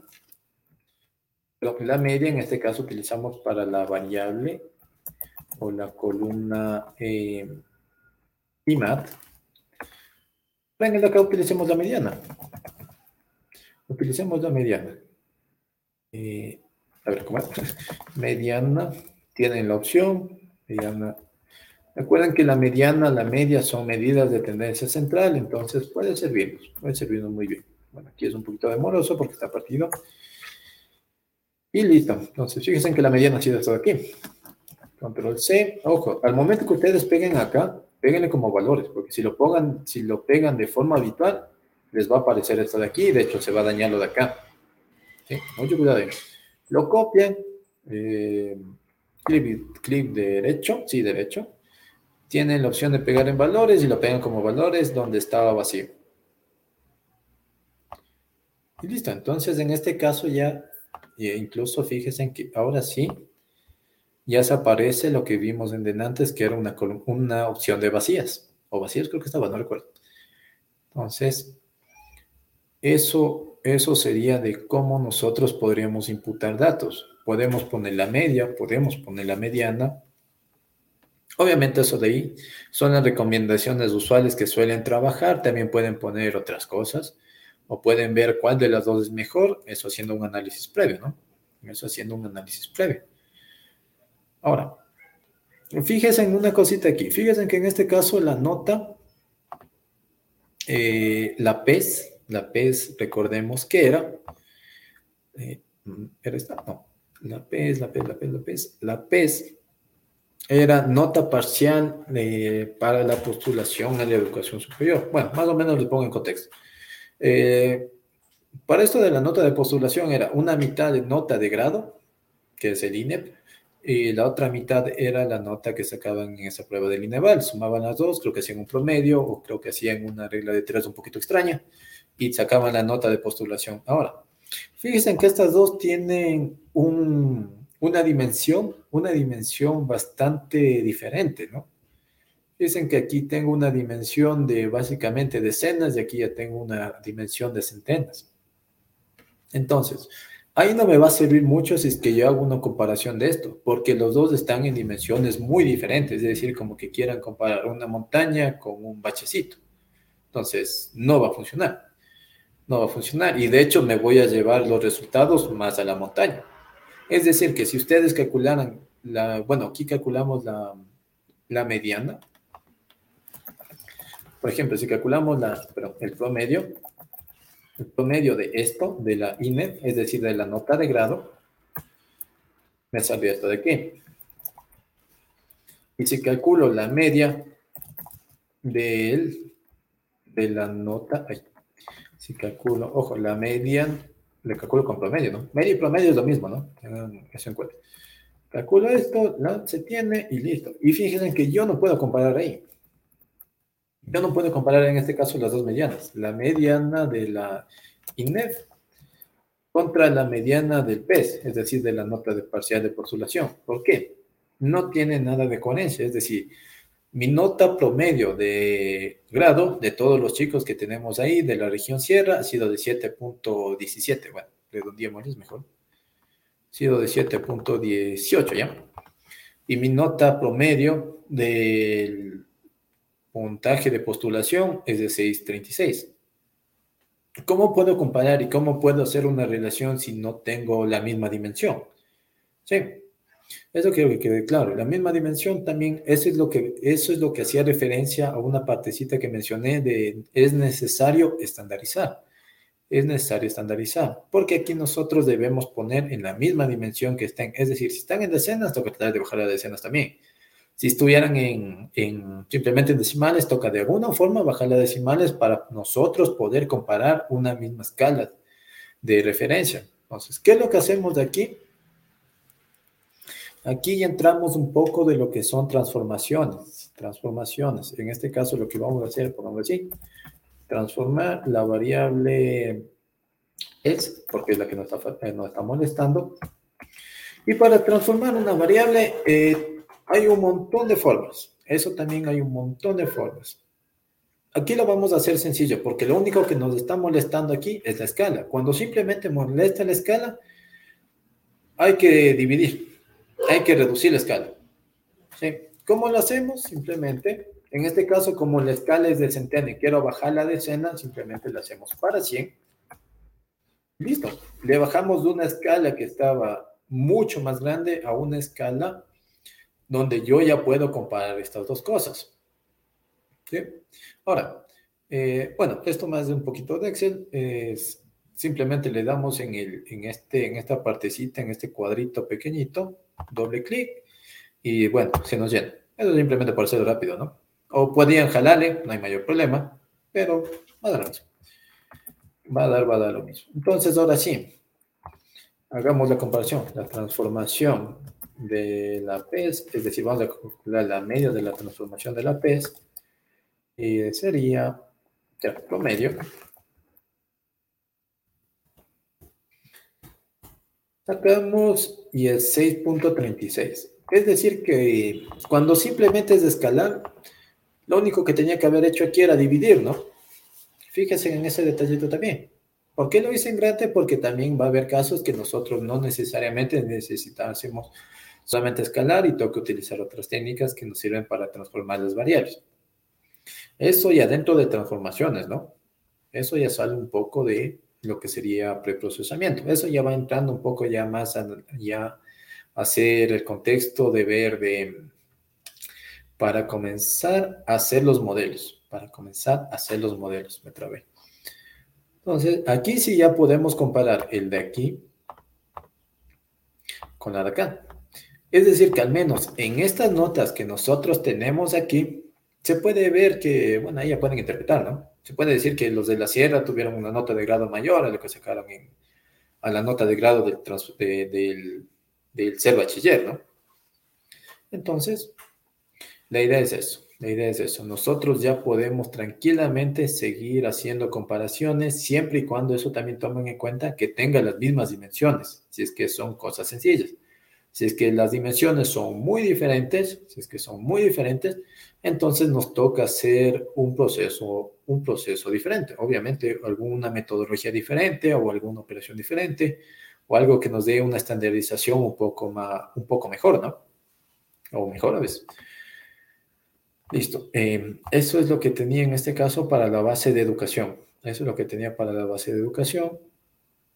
Y ahora la que quiero topar también es la base de, de salud y bienestar. ¿Dónde estás? Hay dos preguntitas, Héctor. Eh, hay una que dice, bueno, ¿cómo sé qué método de imputación es el más eh, recomendable? O sea, si media, varianza, si le pongo cero, o, qué, o sea, ¿cuál sería, cómo, cómo saber cuál sería el, más recomendable? Y la otra, que bueno, hacía referencia al, a cómo se interpretan los números de la primera columna, ISEC, según el diccionario.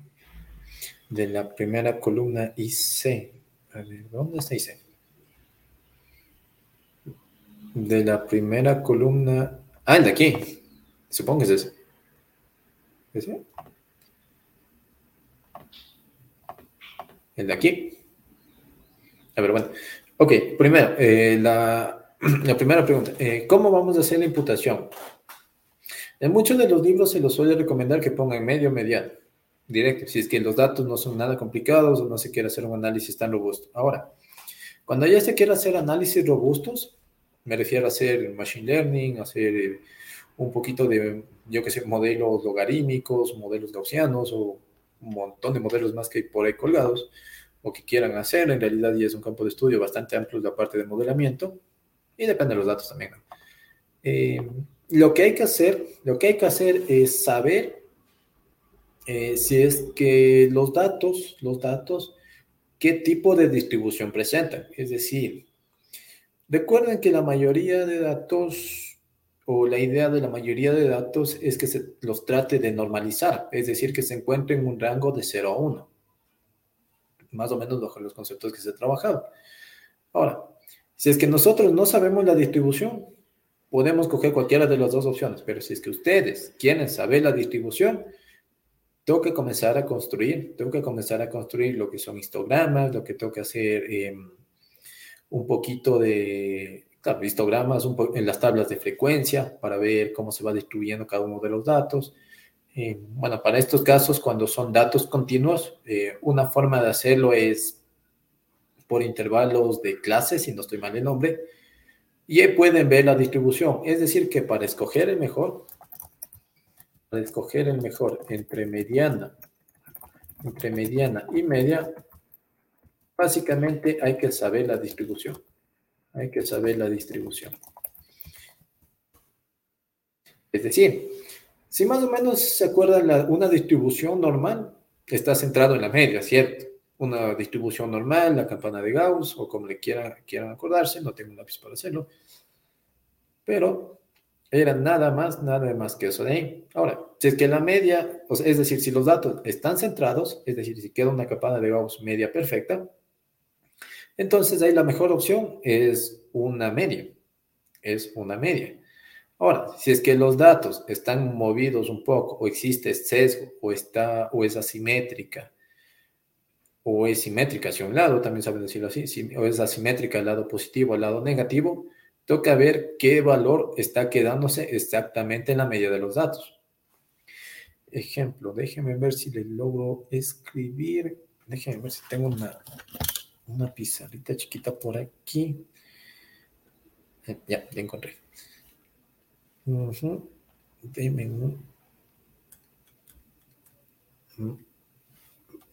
No, no me está dejando. No, no me está dejando. No me dejó hacer lo que quería hacer, pero. Ay, lo siento. La idea, la idea. Eh, necesito una pizarra pequeñita. Bueno, no importa. Entonces, la idea, lo que les digo es, si es que quieren escoger entre uno de los dos para análisis robustos, entonces verifiquen su distribución, hagan un histograma, hagan un histograma y vean cuál está, cuál medida está más a la mitad, si es la media o si es la mediana, o también va a haber casos donde van a poder calcular la moda. ¿Sí? Va a haber casos donde también van a poder calcular la moda como una medida de tendencia central. Eh, la moda generalmente la relaciona para tablas de frecuencias cuando se puede ir contando uno a uno, ¿no? Eso también recuerda. Entonces, tienen que ir viendo la distribución para ver cuál sería el mejor. Pero en la mayoría de libros y en la mayoría de literatura que se lo recomienda es la media. Una eso. Una eso. La otra, me dice ISEC. Eh, ISEC me decía que era. Era. ISEC, ¿dónde estás? Me dice índice socioeconómico del INEVAL. Es decir, dentro del INEVAL, dentro de este, esta encuesta de factores asociados, existían muchas cosas, muchos, muchos, bueno, había una buena cantidad de preguntas. ¿Dónde vives? Eh, eh, ¿Tienes, eh, cómo era? ¿Vives en una casa propia, arrendada? ¿Tienes, tienes hermanos? ¿Quién trabaja? ¿Tus ingresos? Em, tienes discapacidades y un montón de preguntas más que no me recuerdo ahorita total.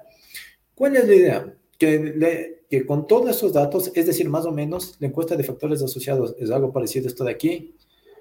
Mm, no, de hecho esta no. Más parecido en realidad a la de salud y bienestar porque te preguntan dónde vives, si es un área urbana, un área rural, eh, la provincia, el sector, la vivienda, el, eh, tu hogar, número de personas, sexo, digamos, estas preguntas pueden ser, eh, se llama el nombre, pueden ser cuántos hermanos tienes, tus ingresos, trabajas, estudias, etcétera, ¿no? Lo que hacen es asociar los valores, asociar los valores, obviamente aquí no está muy bien hecho todavía, porque aquí, ojo, lo que nos falta, eso también quería toparle de acá, lo que nos falta es codificar lo que nos falta todavía es codificar estas variables, porque de esta forma yo no puedo hacer mucho.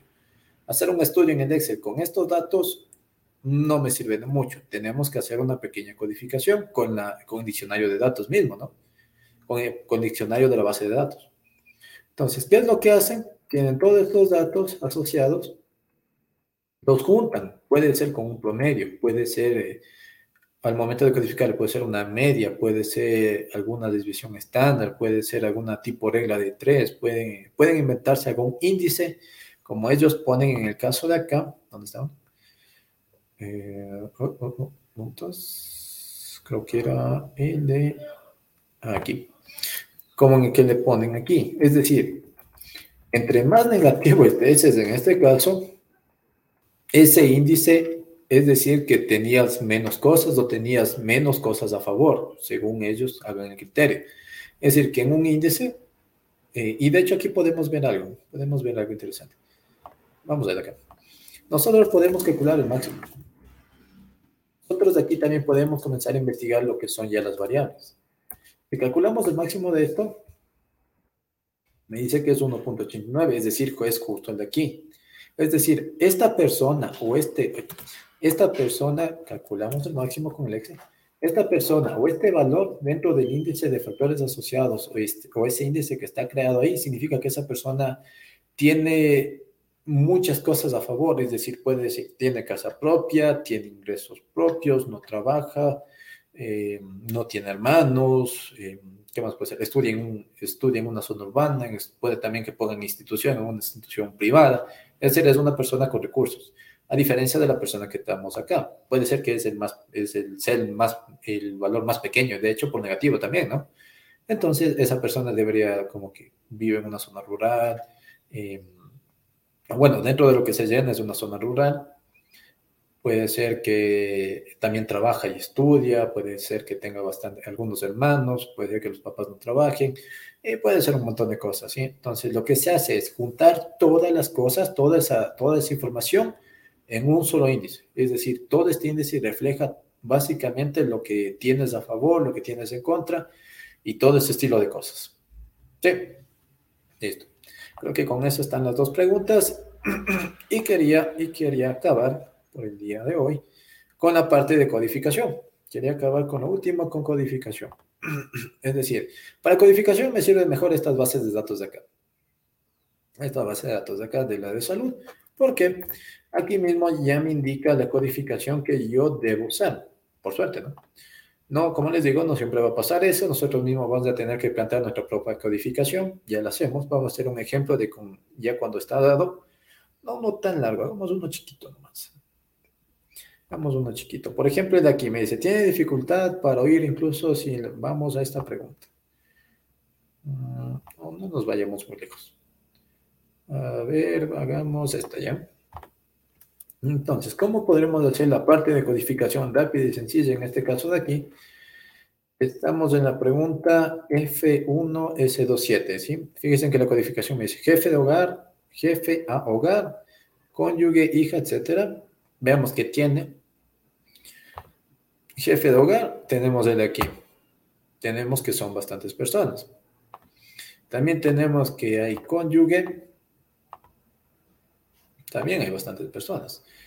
Es decir, que nosotros aquí podríamos hacerlo de hijo, hay un montón. Nosotros podemos hacerlo de diferentes formas para poder, para poder reemplazar esto de aquí. La forma más no recomendada, por ejemplo, cónyuge. Cónyuge me dice que es dos. Entonces, vamos de así. Dos, dos, dos, dos, dos, dos, dos, dos. Se van a demorar la vida entera. Se van a demorar la vida entera. Y fíjense que ya se perdió cónyuge. ¿Sí? Ya. Pero fíjense que hacer eso para una base de datos de 10.000 personas nos va a llevar demasiado tiempo. Entonces, eso ya es un poquito más del Excel, ¿ya? Hijo que tenía un montón. Hijo, hijo me dice que es 3, no lo voy haciendo así, ¿no? Me va la vida. Lo que hacemos es marcamos todo, bueno, marcamos estos dos, y como ya está filtrado esto, nosotros podemos coger y mandar para abajo todo. Veamos si funciona, si no, me va a tocar hacer otra cosa. Veamos si es que funcionó. Sí. Y fíjense que en este caso, de esta forma, mucho más sencilla, cogemos, filtramos, cogemos, eh, en este caso ahora cogemos jefe de hogar, ponemos uno, jefe de hogar que era uno, mandamos abajo y listo, se fue jefe de hogar. Y entonces, esto claro que es un poquito más cansón, por lo que ya les había dicho que esto de aquí, a ver, yerno es 4, Bueno, cuando son poquitos sí es mejor a mano. ¿no? Cuando son poquitos sí va a mano. Ahí sí no vamos a complicar mucho la vida. Entonces, esto es como les digo y les indico, es un trabajo más demoroso porque tengo que ir teniendo paciencia, tengo que ir buscando, tengo que ir leyendo, todo eso de ahí, siete. Y a veces puede haber casos que fíjense que yo no utilicé el 6, porque no hay. Y aquí me dice, ah, no, sí ha habido 6. Padres y suegros, estaba en desorden esta cosa de ahí. Padres y suegros, y listo. Entonces, empleada doméstica, otros no parientes, listo. Entonces, la opción 8 y 9, 8 y 9 no ha habido. Listo, entonces aquí ya tenemos la variable codificada y de hecho de esta forma ya me sirve para comenzar a hacer análisis. Porque dentro de los análisis toca que sean, bueno, en ciertas partes, en ciertos algoritmos, en ciertos programas, tienen que ser valores. No nos sirve de mucho que sean, eh, que sean, que sean, que sean texto, que sean texto. Texto no nos sirve a veces mucho en los análisis, dentro de los, de los modelos, porque a veces hay un poco de conflictos del momento que se vaya generando un modelo, tal vez no interprete bien lo que, lo que significaba, por ejemplo, hijo, no lo va a interpretar como tres, sino lo va a interpretar como hijo y no va a entender muy bien qué toca hacer y va a haber un poquito de pelea. Y mejor es esta parte de aquí, codificar. ¿Sí?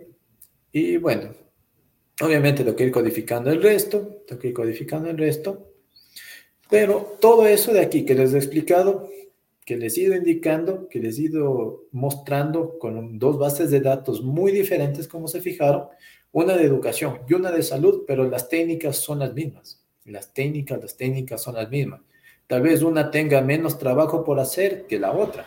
Tal vez una esté más sencillo que limpiar que la otra. Entonces son pequeños detalles, pero la teoría, la teoría va a seguir siendo la misma. Entonces, no se olviden de eso de ahí, no se olviden de eso de ahí. Y como un recuento final, el preprocesamiento de datos es muy importante porque eso les va a dar buenos modelos. Si lo hacen mal, todo funciona mal. Si lo hacen bien, todo sale bien. Así de sencillo. ¿Sí? Entonces, este flujo de análisis de datos siempre llévenlo presente, siempre llévenlo presente porque es una forma correcta de cómo hacer un análisis de datos. Un análisis de datos nunca pueden empezar primero por el modelo y después ver qué hago.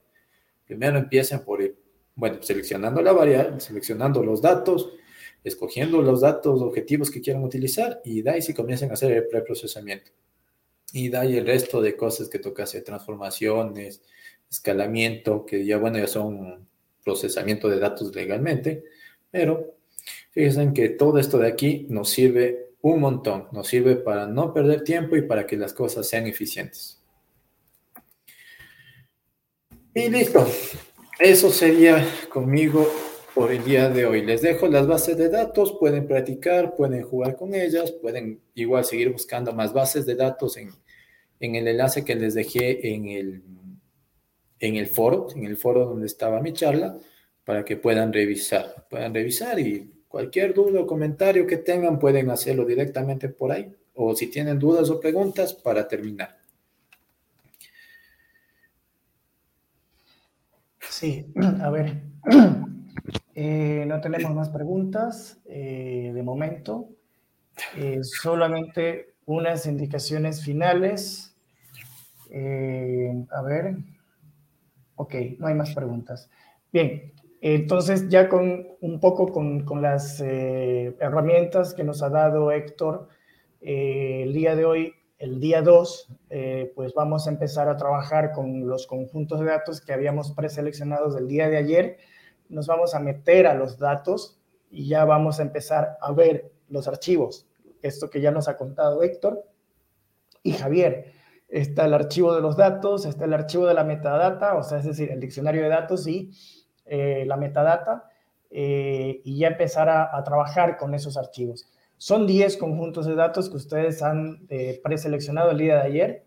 Eh, en esta ocasión vamos a trabajar con tres, entre esos 10, tres de ellos. Eh, y ustedes ven la actividad 2 es básicamente eso. empiecen con la metadata y el diccionario de datos. Empiecen con ello, la metadata y el diccionario de datos. Y después nos metemos a los datos, porque los datos eh, suele ser muy abrumador pues, ver tantas eh, columnas juntas. Entonces, empecemos primero con la metadata y con, y con el diccionario de datos y ver cómo, cómo está la información y, y, y un poco lo que explicaba Héctor, ver eh, si se entiende, no se entiende, si están las categorías o no están las categorías. Eh, solo tres, porque quizás con diez no alcanzamos durante el día a trabajar, solamente con tres. Eh, y luego nos metemos a los datos y vamos viendo de esos tres que elegimos, vamos viendo pues si hay que hacer algún proceso de limpieza, eh, como lo que explicaba Héctor, ¿no? Por ejemplo, si en la columna hay, columnas que no nos sirven, que están rellenas con basura, o hay columnas que en lugar de un número hay un NA, o hay un espacio en blanco, ese tipo de cositas que ya nos mostraba un poco Héctor, es lo que ahora nosotros tenemos que detectar. Vamos a trabajar con los 10 conjuntos que preseleccionamos el día de ayer y vamos a elegir tres. Hacemos ese trabajo si nos alcanza el tiempo, podemos hacer con un cuarto, con un quinto, con un sexto, como gusten, ¿no? Pero por lo menos tres eh, hacemos ese, trabajo. Y luego, pues, eh, en el día dos, ustedes van a postear el resultado. Van a, van a decir cuáles son esos tres que eligieron, de los diez que habían preseleccionado ayer, y van a decir eh, qué, qué defectos encontraron en la metadata, si hay algo que no se entendía, si no estaba muy explicada, si la metadata no tenía las categorías detalladas, ese tipo de cosas. Eh, y también eh, si alguno de esos tres conjuntos de datos necesitó hacer un proceso de limpieza y cuál fue el proceso de limpieza que tocó hacer, es, eh, cuál fue la columna, qué, qué, qué, basura había, si, si, era un NA o era un... ¿no?